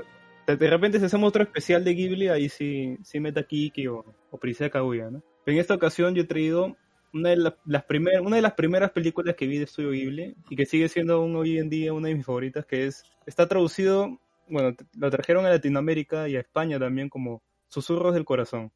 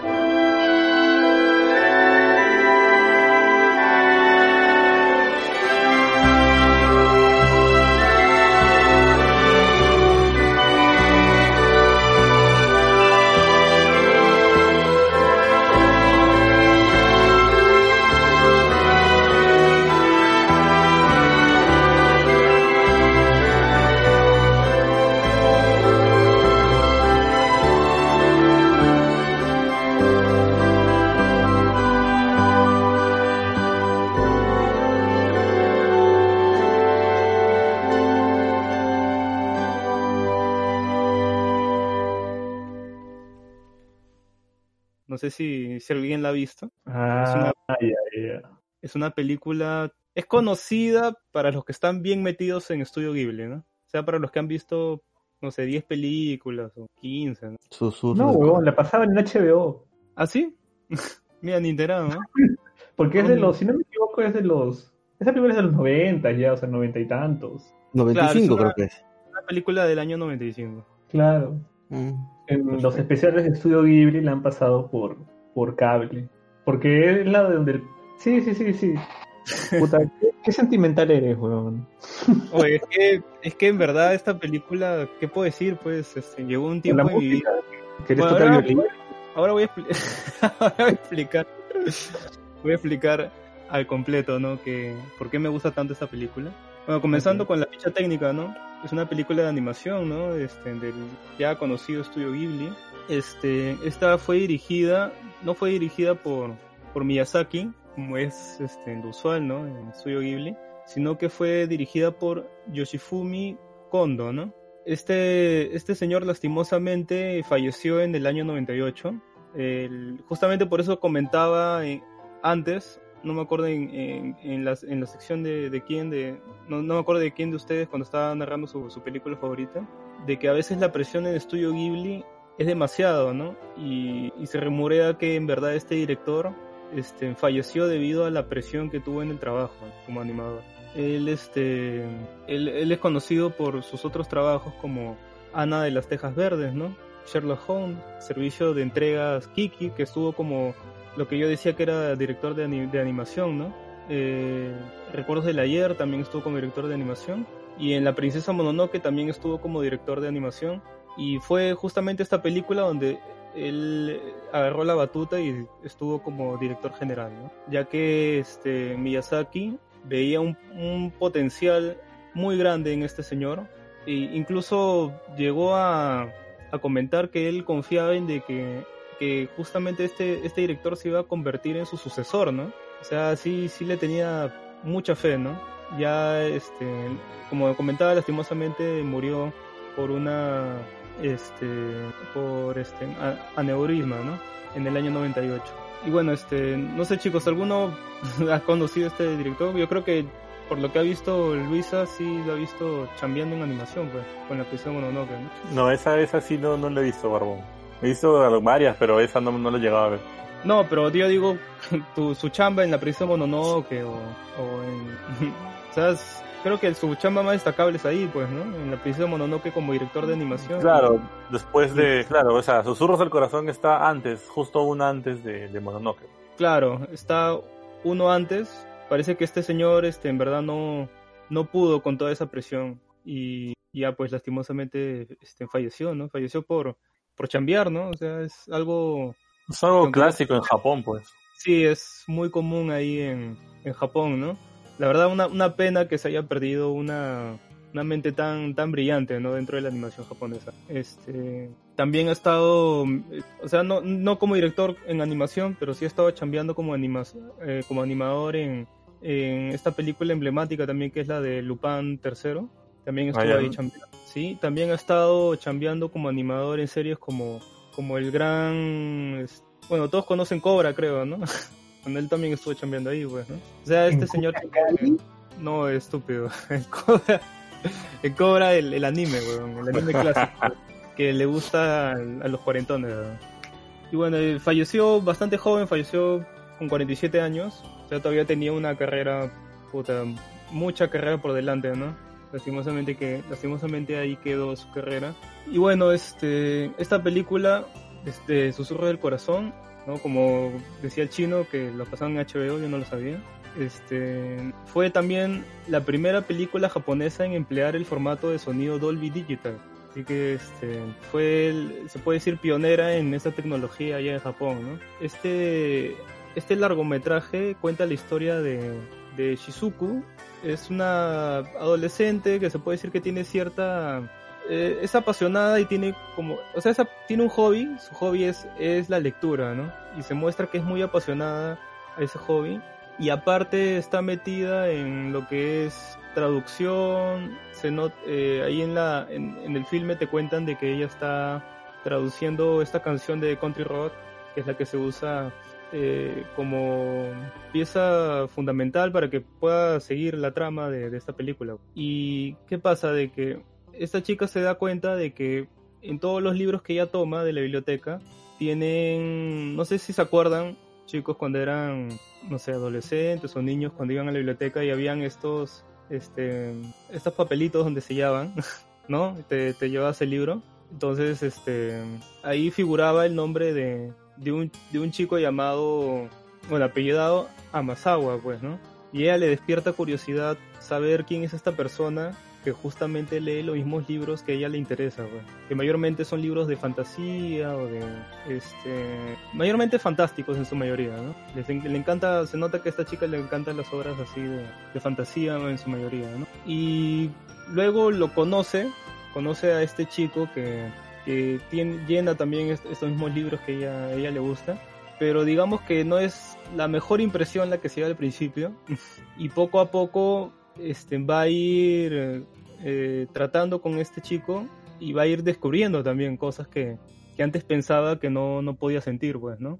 Ese primer romance, ¿no? Que uno tiene en la, en la adolescencia que es tan bonito, ¿no? Tan, tan cálido, ¿no? Ese, ese despertar de ese enamoramiento tan puro que puede tener alguien a esa edad, ¿no? Porque estos personajes tienen, rondan los 14 años, 15 años, ¿no? Más o menos va por ahí. Y es, es muy curioso porque este, esta película también está basada en un manga. Es un manga que no es, no es muy conocido, al menos por acá, ¿no?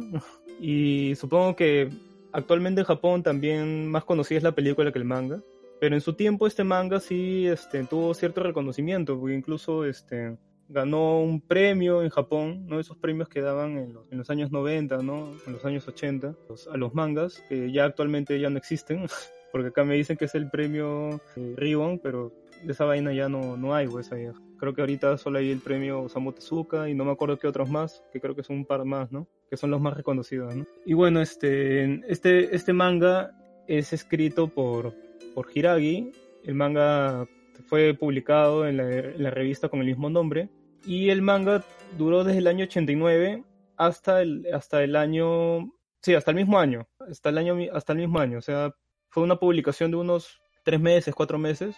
Y fue tanto la popularidad que toda esta, esta publicación fue este, compilada en un solo tomo que salió en los años 90, 1990 exactamente. Y luego lo curioso es de que cuando sale esta película, que viene a ser la adaptación de este manga, ¿no? La adaptación que le da Ghibli a este manga, este, hicieron, no sé, parece medio extraño porque parece como si fuera también parte de publicidad, porque fue tan popular que la película salió casi a la par con la- lo que vendría a ser la secuela, solo que en el manga, ¿no? Entonces, si alguien ve esta película o alguien ha visto esta película de los que nos escuchan y tiene ese, ese sentimiento de que la película se queda corta y quiere saber qué pasa con los personajes, ¿no? Porque te deja en un punto que tal vez tú te lo puedes tomar como ya al final de la película, pero a algunos les deja como que un poco picón, ¿no? Quiere saber qué pasa, qué pasa más, eh, más adelante con esa relación de, esa pareja que se forma, ¿no? Y es, es verdad, pues es porque está incompleto, o sea, es- esta es la adaptación del primer volumen y existe una secuela que, que es este segundo volumen que salió en el año 95, que yo no le he leído, este segundo volumen, he leído solo el primer volumen, este, este segundo volumen lo, lo estuve buscando pero no, no lo encontré y al menos el primer volumen tiene varias, varias diferencias, ¿no? Hay muchas diferencias entre, entre el manga y, y lo que viene a ser el, el filme, ¿no? Eh, comenzando de que las personalidades de varios personajes son muy diferentes, eh, también difieren en cómo se centra la, la relación de, de Shizuki con, con este chico, ¿no? Con este chico que, que es su, su chico soñado, ¿no? De, de, de esta biblioteca, ¿no? Y también este, la vocación que tiene Seiji es muy diferente en la película que en el manga, ¿no? Porque en la película te, te muestran de que su, su afición, su pasión es ser un luthier, ¿no? O sea, su sueño es ser un luthier de, de violines, ¿no? Incluso quiere viajar al extranjero para, para poder este, culminar su sueño. Y acá en el manga, eh, Seiji es, su sueño es, es pintar cuadros, ¿no? Es, es, cambia también totalmente su afición.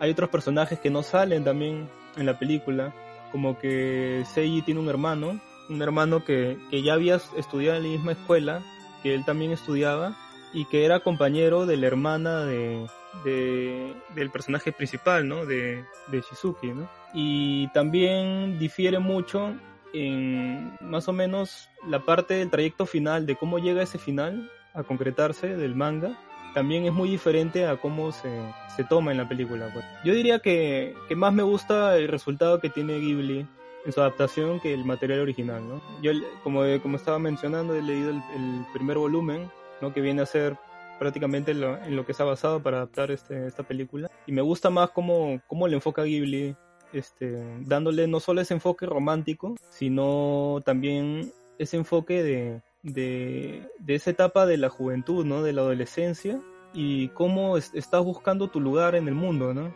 Estás, estás intentando aprender de ti mismo qué, qué cosa quieres hacer, ¿no? O a qué, a qué te quieres dedicar, o qué cosa te gusta, ¿no? Ese momento que todos hemos pasado de repente en algún momento de la adolescencia, que nos hemos preguntado qué, a qué, qué queremos aspirar, ¿no? ¿Qué es lo que nos apasiona? O, o algo tan, tan este, en profundo, que es lo que te, te, plasma este filme, como es el de que todos tenemos un, un diamante, un zafiro en bruto, bueno, una esmeralda en bruto, ¿no? Así dicen en el filme, pero posiblemente ¿qué pasa si, si no lo tienes, no? Si tienes si no tienes ese esa esmeralda en bruto y en verdad este simplemente no, no tienes nada, ¿no? Entonces es, es un filme bien bien profundo, tiene bastantes matices y eso es eso es lo que me encanta de esta película, no, solo del asunto romántico, porque aún en un principio te lo toma por es, por ese rumbo y tú crees que toda la película va a ser una simple comedia romántica y nada más, ¿no? Pero luego te toma estos, estos matices bien profundos por, por la mitad de la película, que te agarra desprevenido y lo hacen de una naturaleza que, que no se siente forzado, ¿no? Y bueno, tiene ciertos elementos fantásticos, como eh, flashbacks, ¿no? O cositas, ¿no? Mínimas. Eh, diría que incluso elementos fantásticos me- incluso menores que Porco Rosso, que es un chancho que vuela, es un prácticamente un slice of life, ¿no? Es ver cómo estos adolescentes encuentran su, su rumbo en la vida, ¿no? Cómo se, se autodescubren a ellos mismos. Así que chicos, este, no sé si quieren pueden hablar, ¿ah? No, no me molesta si comentan algo. Puta barbón. ¿Qué, qué kawaii suenas cuando hablas de algo que te gusta? Oh, es que es- este- esta película en verdad me encanta, weón. O sea, la podría ver 10 veces más, weón. Y no me aburriría.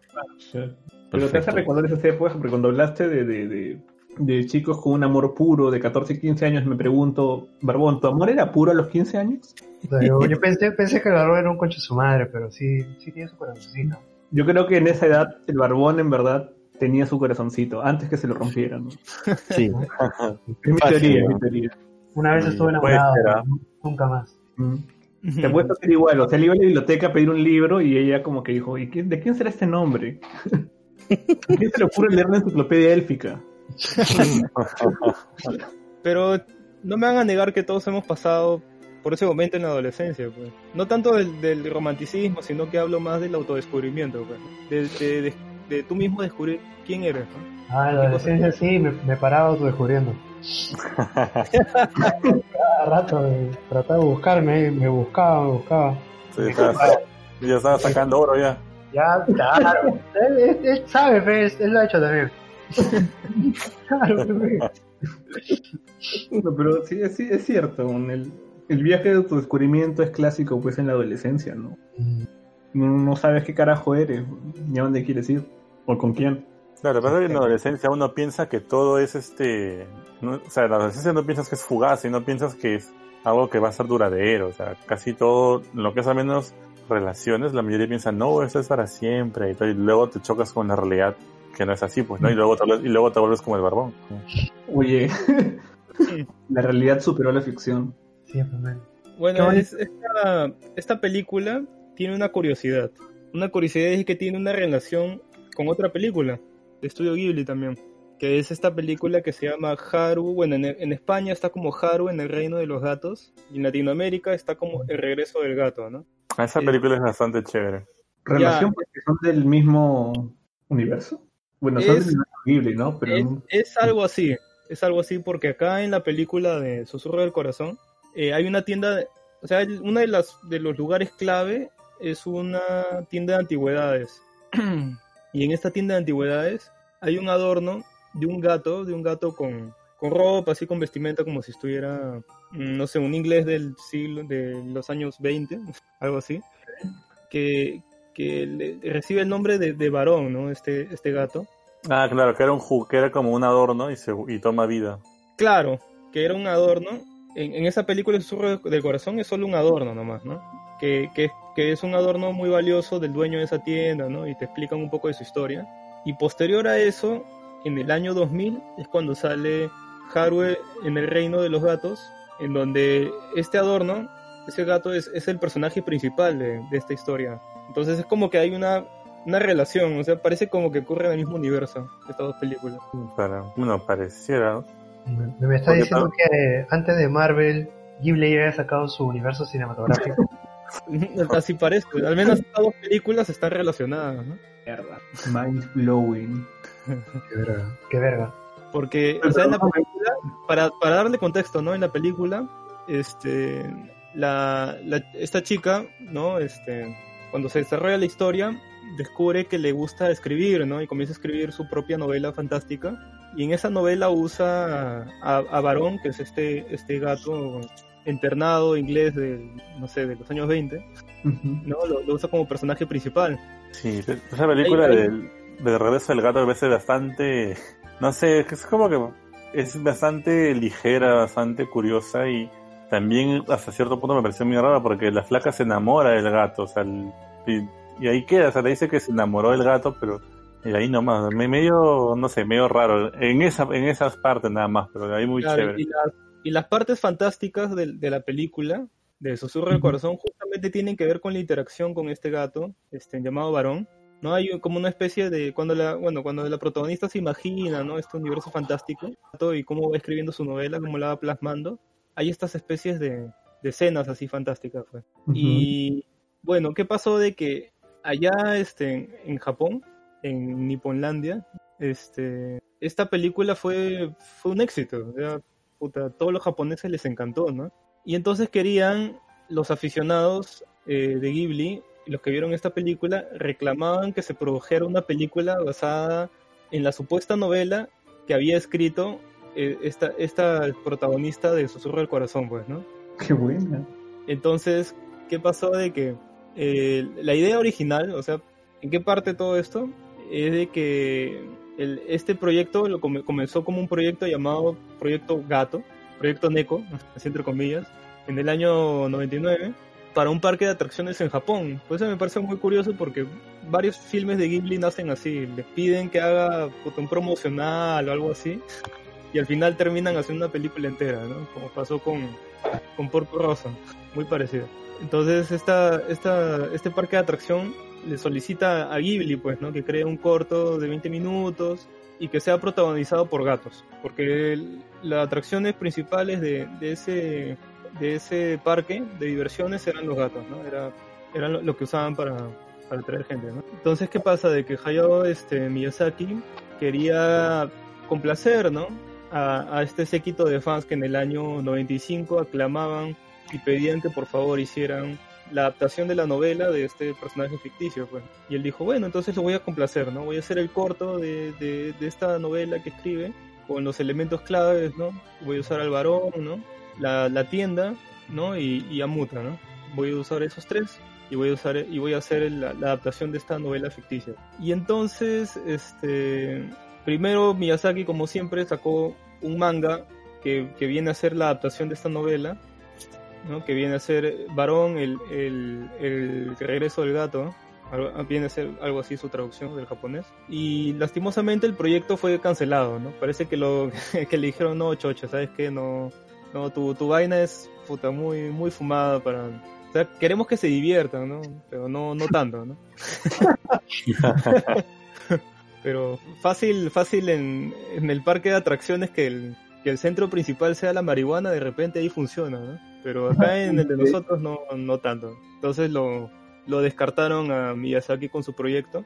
Y entonces Miyazaki dijo, ah, bueno, ¿sabes qué? Voy a recopilar todo este trabajo y, y lo utilizó en un campo de pruebas para futuros directores de Ghibli. El corto ahora sí tendría 45 minutos de, de duración y fue cuando, cuando entró este director Morita, que recién estaba dando sus primeros pasos como director de, de animación, este, que ya, ya había dirigido este, Mis vecinos los llamaba. Entonces a él le dan esta chamba, ¿no? Y le dicen, oye, ¿sabes qué?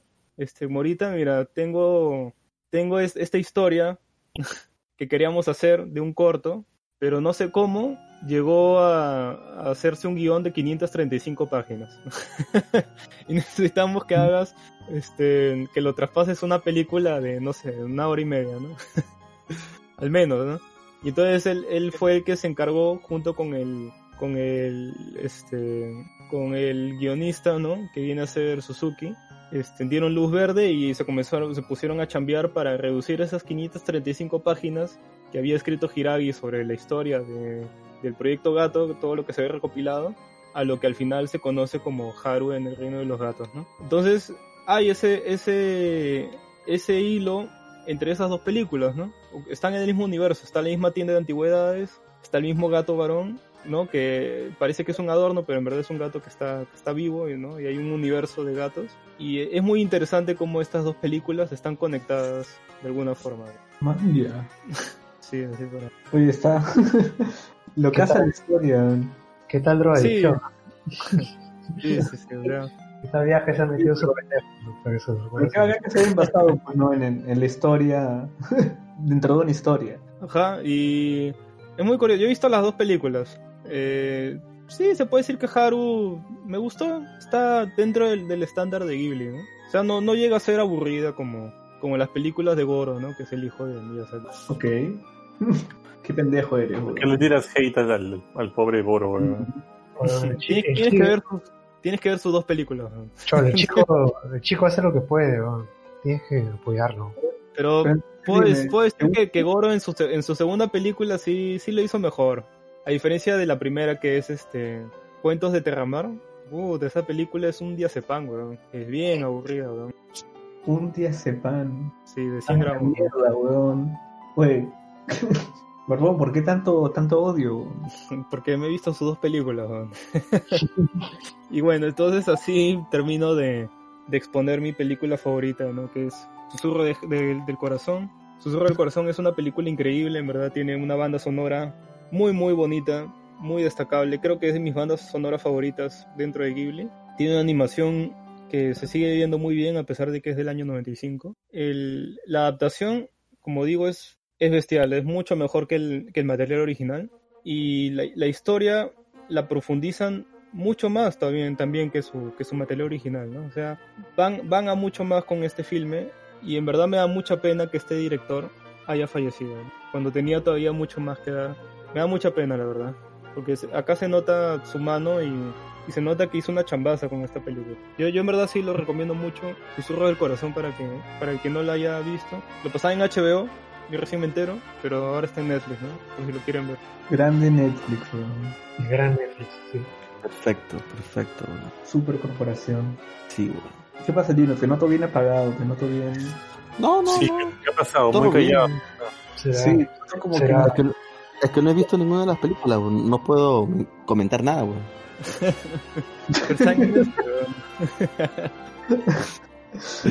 ¿No viste ninguna? ¿Ninguna de las que hemos hablado? ¿Ninguna? No, nin- no, ninguna, weón.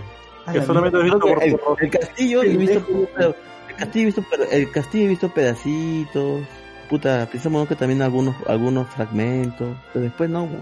por eso que no comento porque no tengo que, que comentar weón Yo creo que es porque no hay una flaca, si no, puta, estarías hablando hasta por tus codos.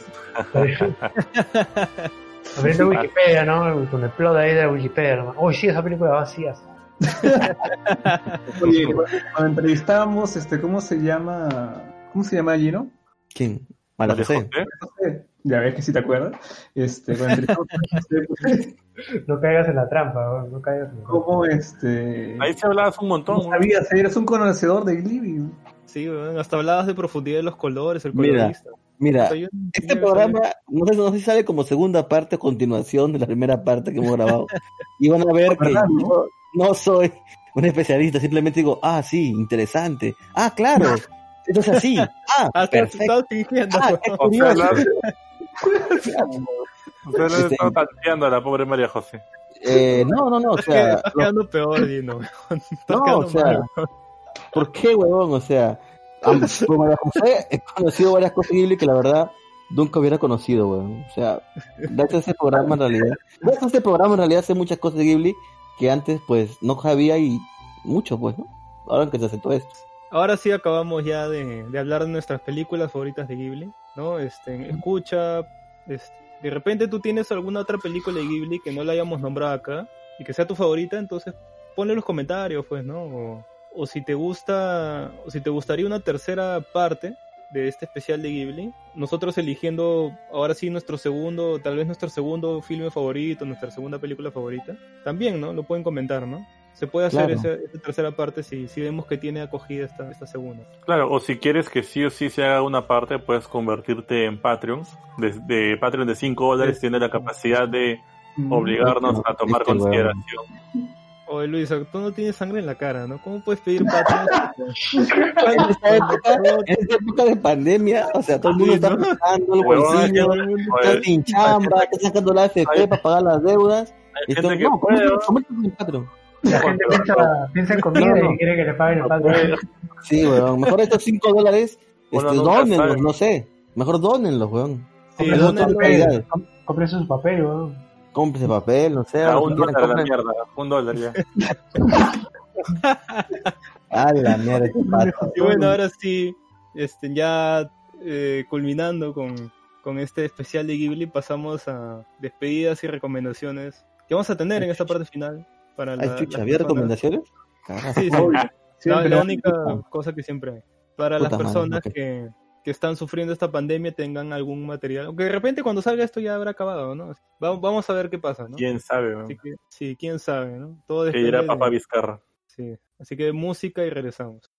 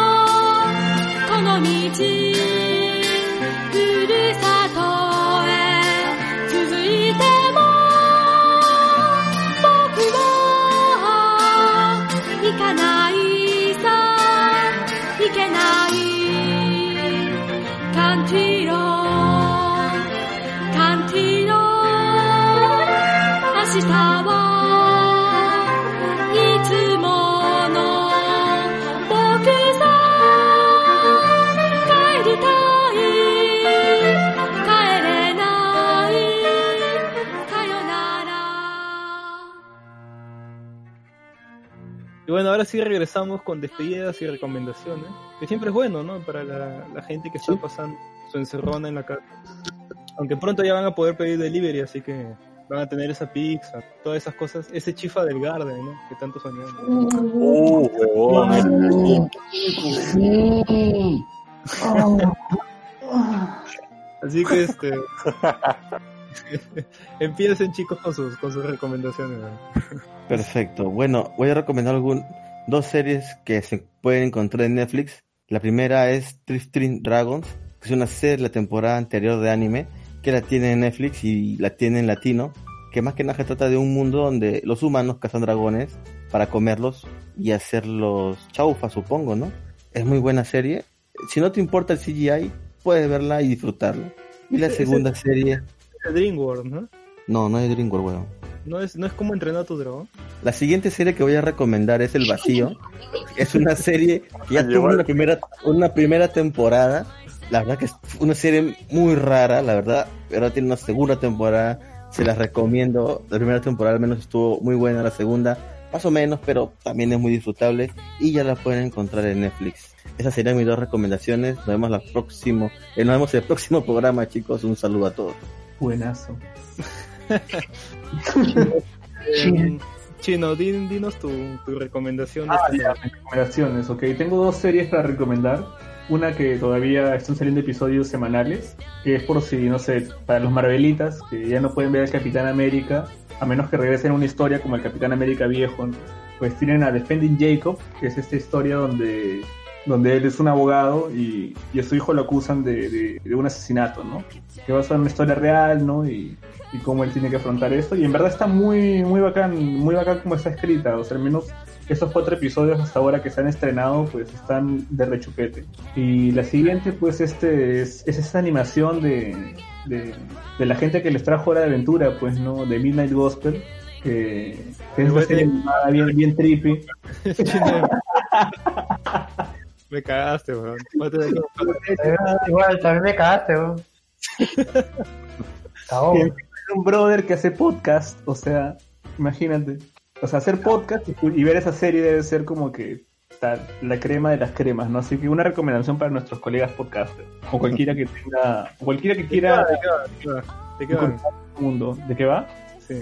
Pues va de, de un pendejo que, que, bueno, es podcaster, pero su podcaster, la, la, la gracia es que su podcast es, es, es galáctico, ¿no? Va entre varios universos, ¿no? Entonces él tiene un simulador para simular universos o planetas, ¿no? Entonces él agarra ese simulador y con ese se va y viaja en cada capítulo al menos, ahora que son episódicos, ¿no? A un mundo distinto, ¿no? Y ahí nos narra, no conversa con alguien, ¿no? Sobre cómo es este, sobre cómo es su vida en ese mundo, o, pero generalmente terminan hablando de cosas, no sé, pues bastante densas, filosóficas, existenciales, ¿no?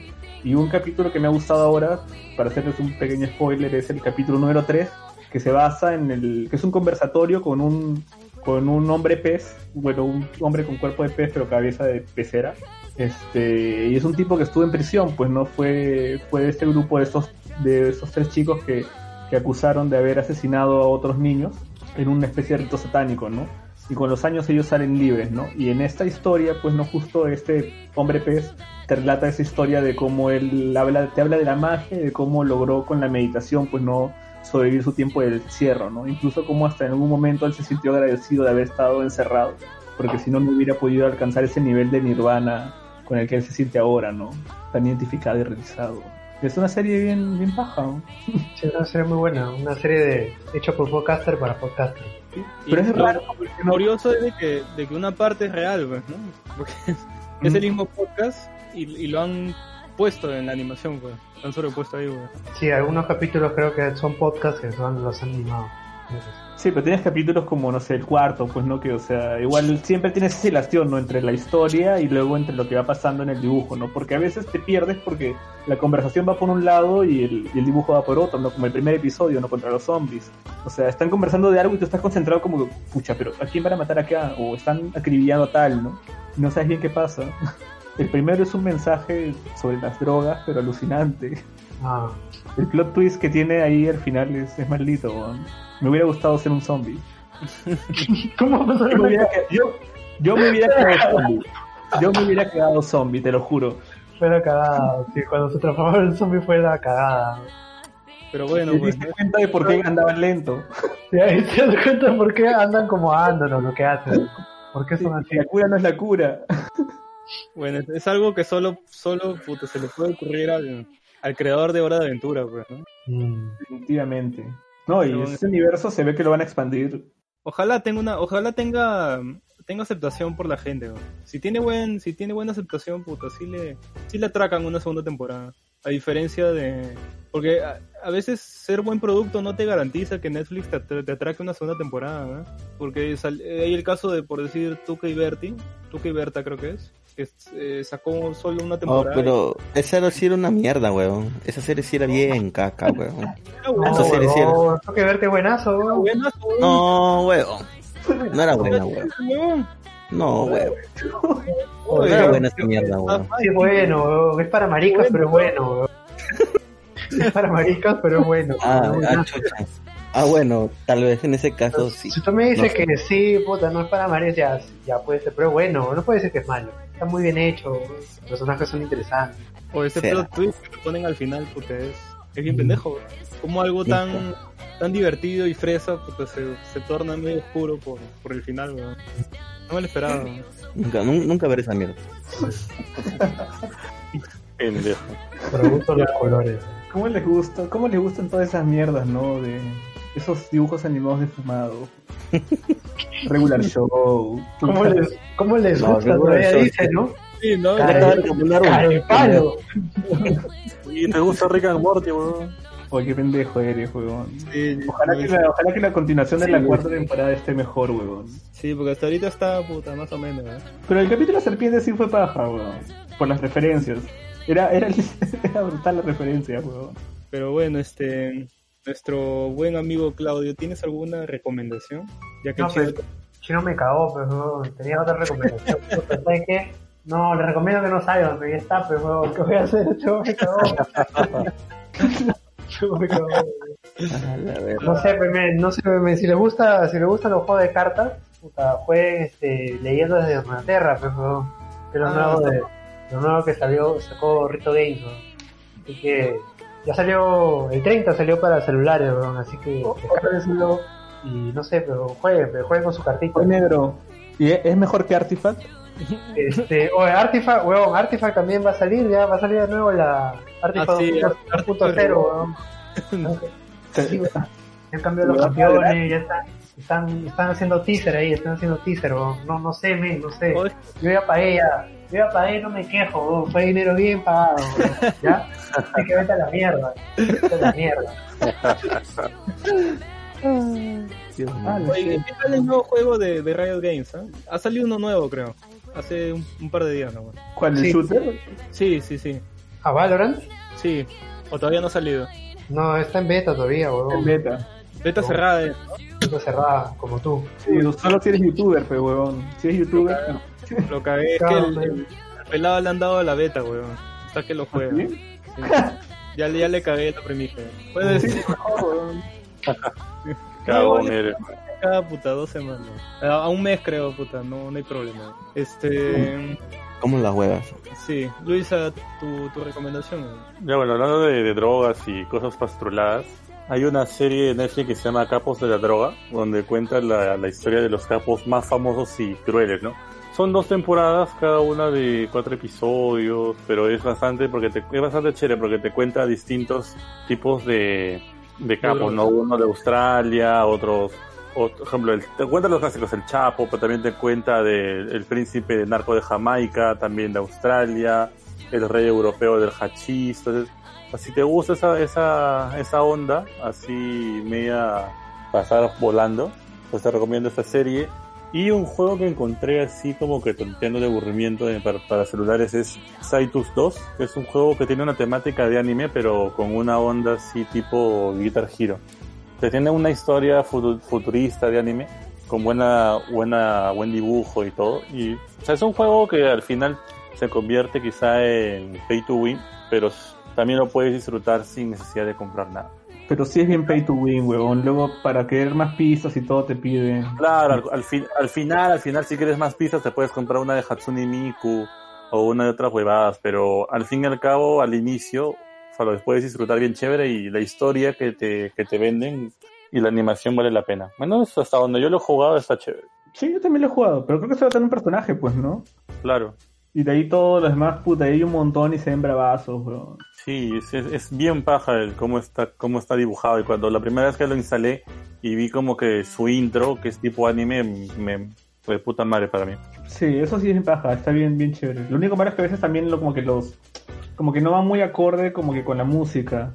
Ah, sí, me, Como el Osu, por ejemplo. Osu sí te pega más si eres tricky, ¿no? sí. Sí, pero son juegos para maricas, así que no. ¿Qué no es para maricas en este podcast, juego? Exactamente, weón. Todo es para maricas. Todo es para maricas. Sí. ¿Y tú, Barbón, tu recomendación? Ah, bueno, yo voy a recomendar una. Bueno, voy a comenzar primero con una serie de Netflix que salió hace poco. Que es una serie que yo sé que, que la va a apreciar mucho mis compañeros Claudio y, y Yoichi. Ujú. También tú, Luisa. Ver. Que, es, eh, que es, es una serie que en español, bueno, en Netflix de Latinoamérica, eh, la han traído como el ingrediente secreto cannabis. Que es una serie de, de competición en donde usan como ingrediente principal en todos los platos gourmet que van a preparar el cannabis. ¿no? Está bien paja, ¿eh? o sea, puta- Sí, sí sé qué hablas. No lo he visto, pero sí, me la pasó un brother, pero no, no me he animado. ¿Está chévere? sí, sí, o sea, los, los jueces son de puta madre, weón. Ah, muy gracioso ver cómo, cómo degustan los platos. Así que está, está muy divertido, está muy entretenido. Pero puedes ver cómo, cómo se ponen los jueces después de un par de horas. e- eso, después de un par de horas, no, pero sí, sí puedes ver cómo les afecta un poco, weón. sí, sí, sí es la cagada de ese programa, weón. Ah, De ahí-. De ahí está, voy a recomendar una película, este, slasher, ¿no? Que justamente estaba mirando puros slashers de los años 2000 en esta semana. Y este es uno que se, que se llama El ascenso de Les- Leslie Vernon, ¿no? Que lo, lo- en inglés lo pueden encontrar como este, Behind the Mask. Este, esta película es un slasher, pero tiene como que otro enfoque muy diferente a un slasher normal porque agarran y hacen como una especie de documental en donde vienen estos estos chicos ¿no? que quieren hacer su, su documental para ganar un, un premio y en esta realidad de esta película este, los asesinos de los slashers son reales incluso hacen referencias a, a Freddy Krueger a, a, a Jason ¿no? a Chucky también entonces en esa realidad sí sí existen y, y es prácticamente como si fuera un negocio estos asesinos de slasher.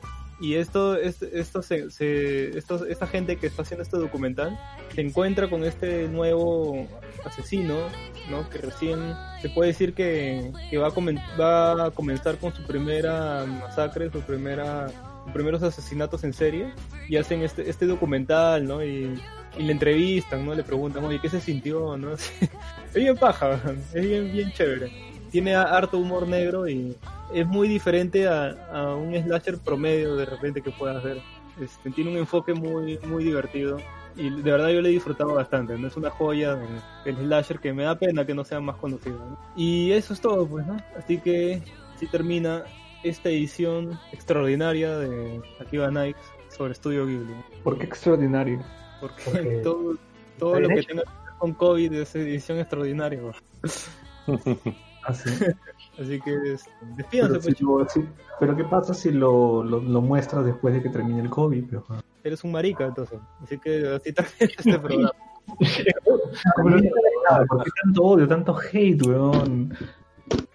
¿Qué pasa con el barbón? Has hablado de, de las obras que te hacían recordar tu, tu niñez, weón, tu adolescencia. Está sensible, está sensible por el COVID. Continuará.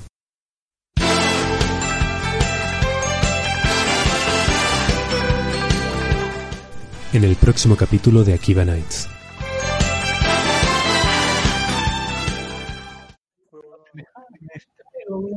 Ya, ya está grabando. Ya, Está- no, hijo de la pinga. Todos en salón todavía dice. Ya, 3, 2, 1. Chúpala. Y bienvenidos a una nueva emisión de Akiba Buena, Nights. buena, buena, buena, buena, buena. Sáquenlo, aprovechenlo, aprovechen y sáquenlo de su sistema, pues no así, trágame la chota. Una cosa así, ¿no? Una cosa así empiezan a decir huevadas. Ya, 3, 2, 1. Y ahora sí, chicos, ¿quién se anima para exponer su, su filme favorito de Ghibli, no? Primero. Yo digo, yo digo que Luis. Ya, a ver, Luis, cuéntanos cuál es tu. ¿Yo por qué yo, huevón? Yo iba a decir, yo iba a decir el barbón. Ah, madre, este huevón. ya, Luisa, dime cuál es tu. Ya, Luisa, cuéntame cuál es tu filme favorito de Estudio Ghibli. Sorprende, weón. Ah, ya, mi, mi film favorito de Studio Ghibli es La Princesa Mononoke. Ok, coméntanos sobre esa película, por favor. Ay, puta madre, grave.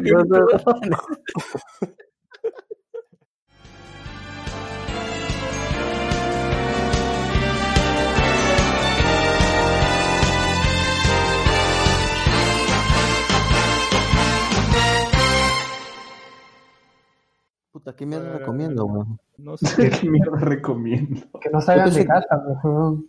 No, Fácil, pero siempre, eso. siempre recomendamos un juego o una serie o un libro. Yo soy triple condón, huevón.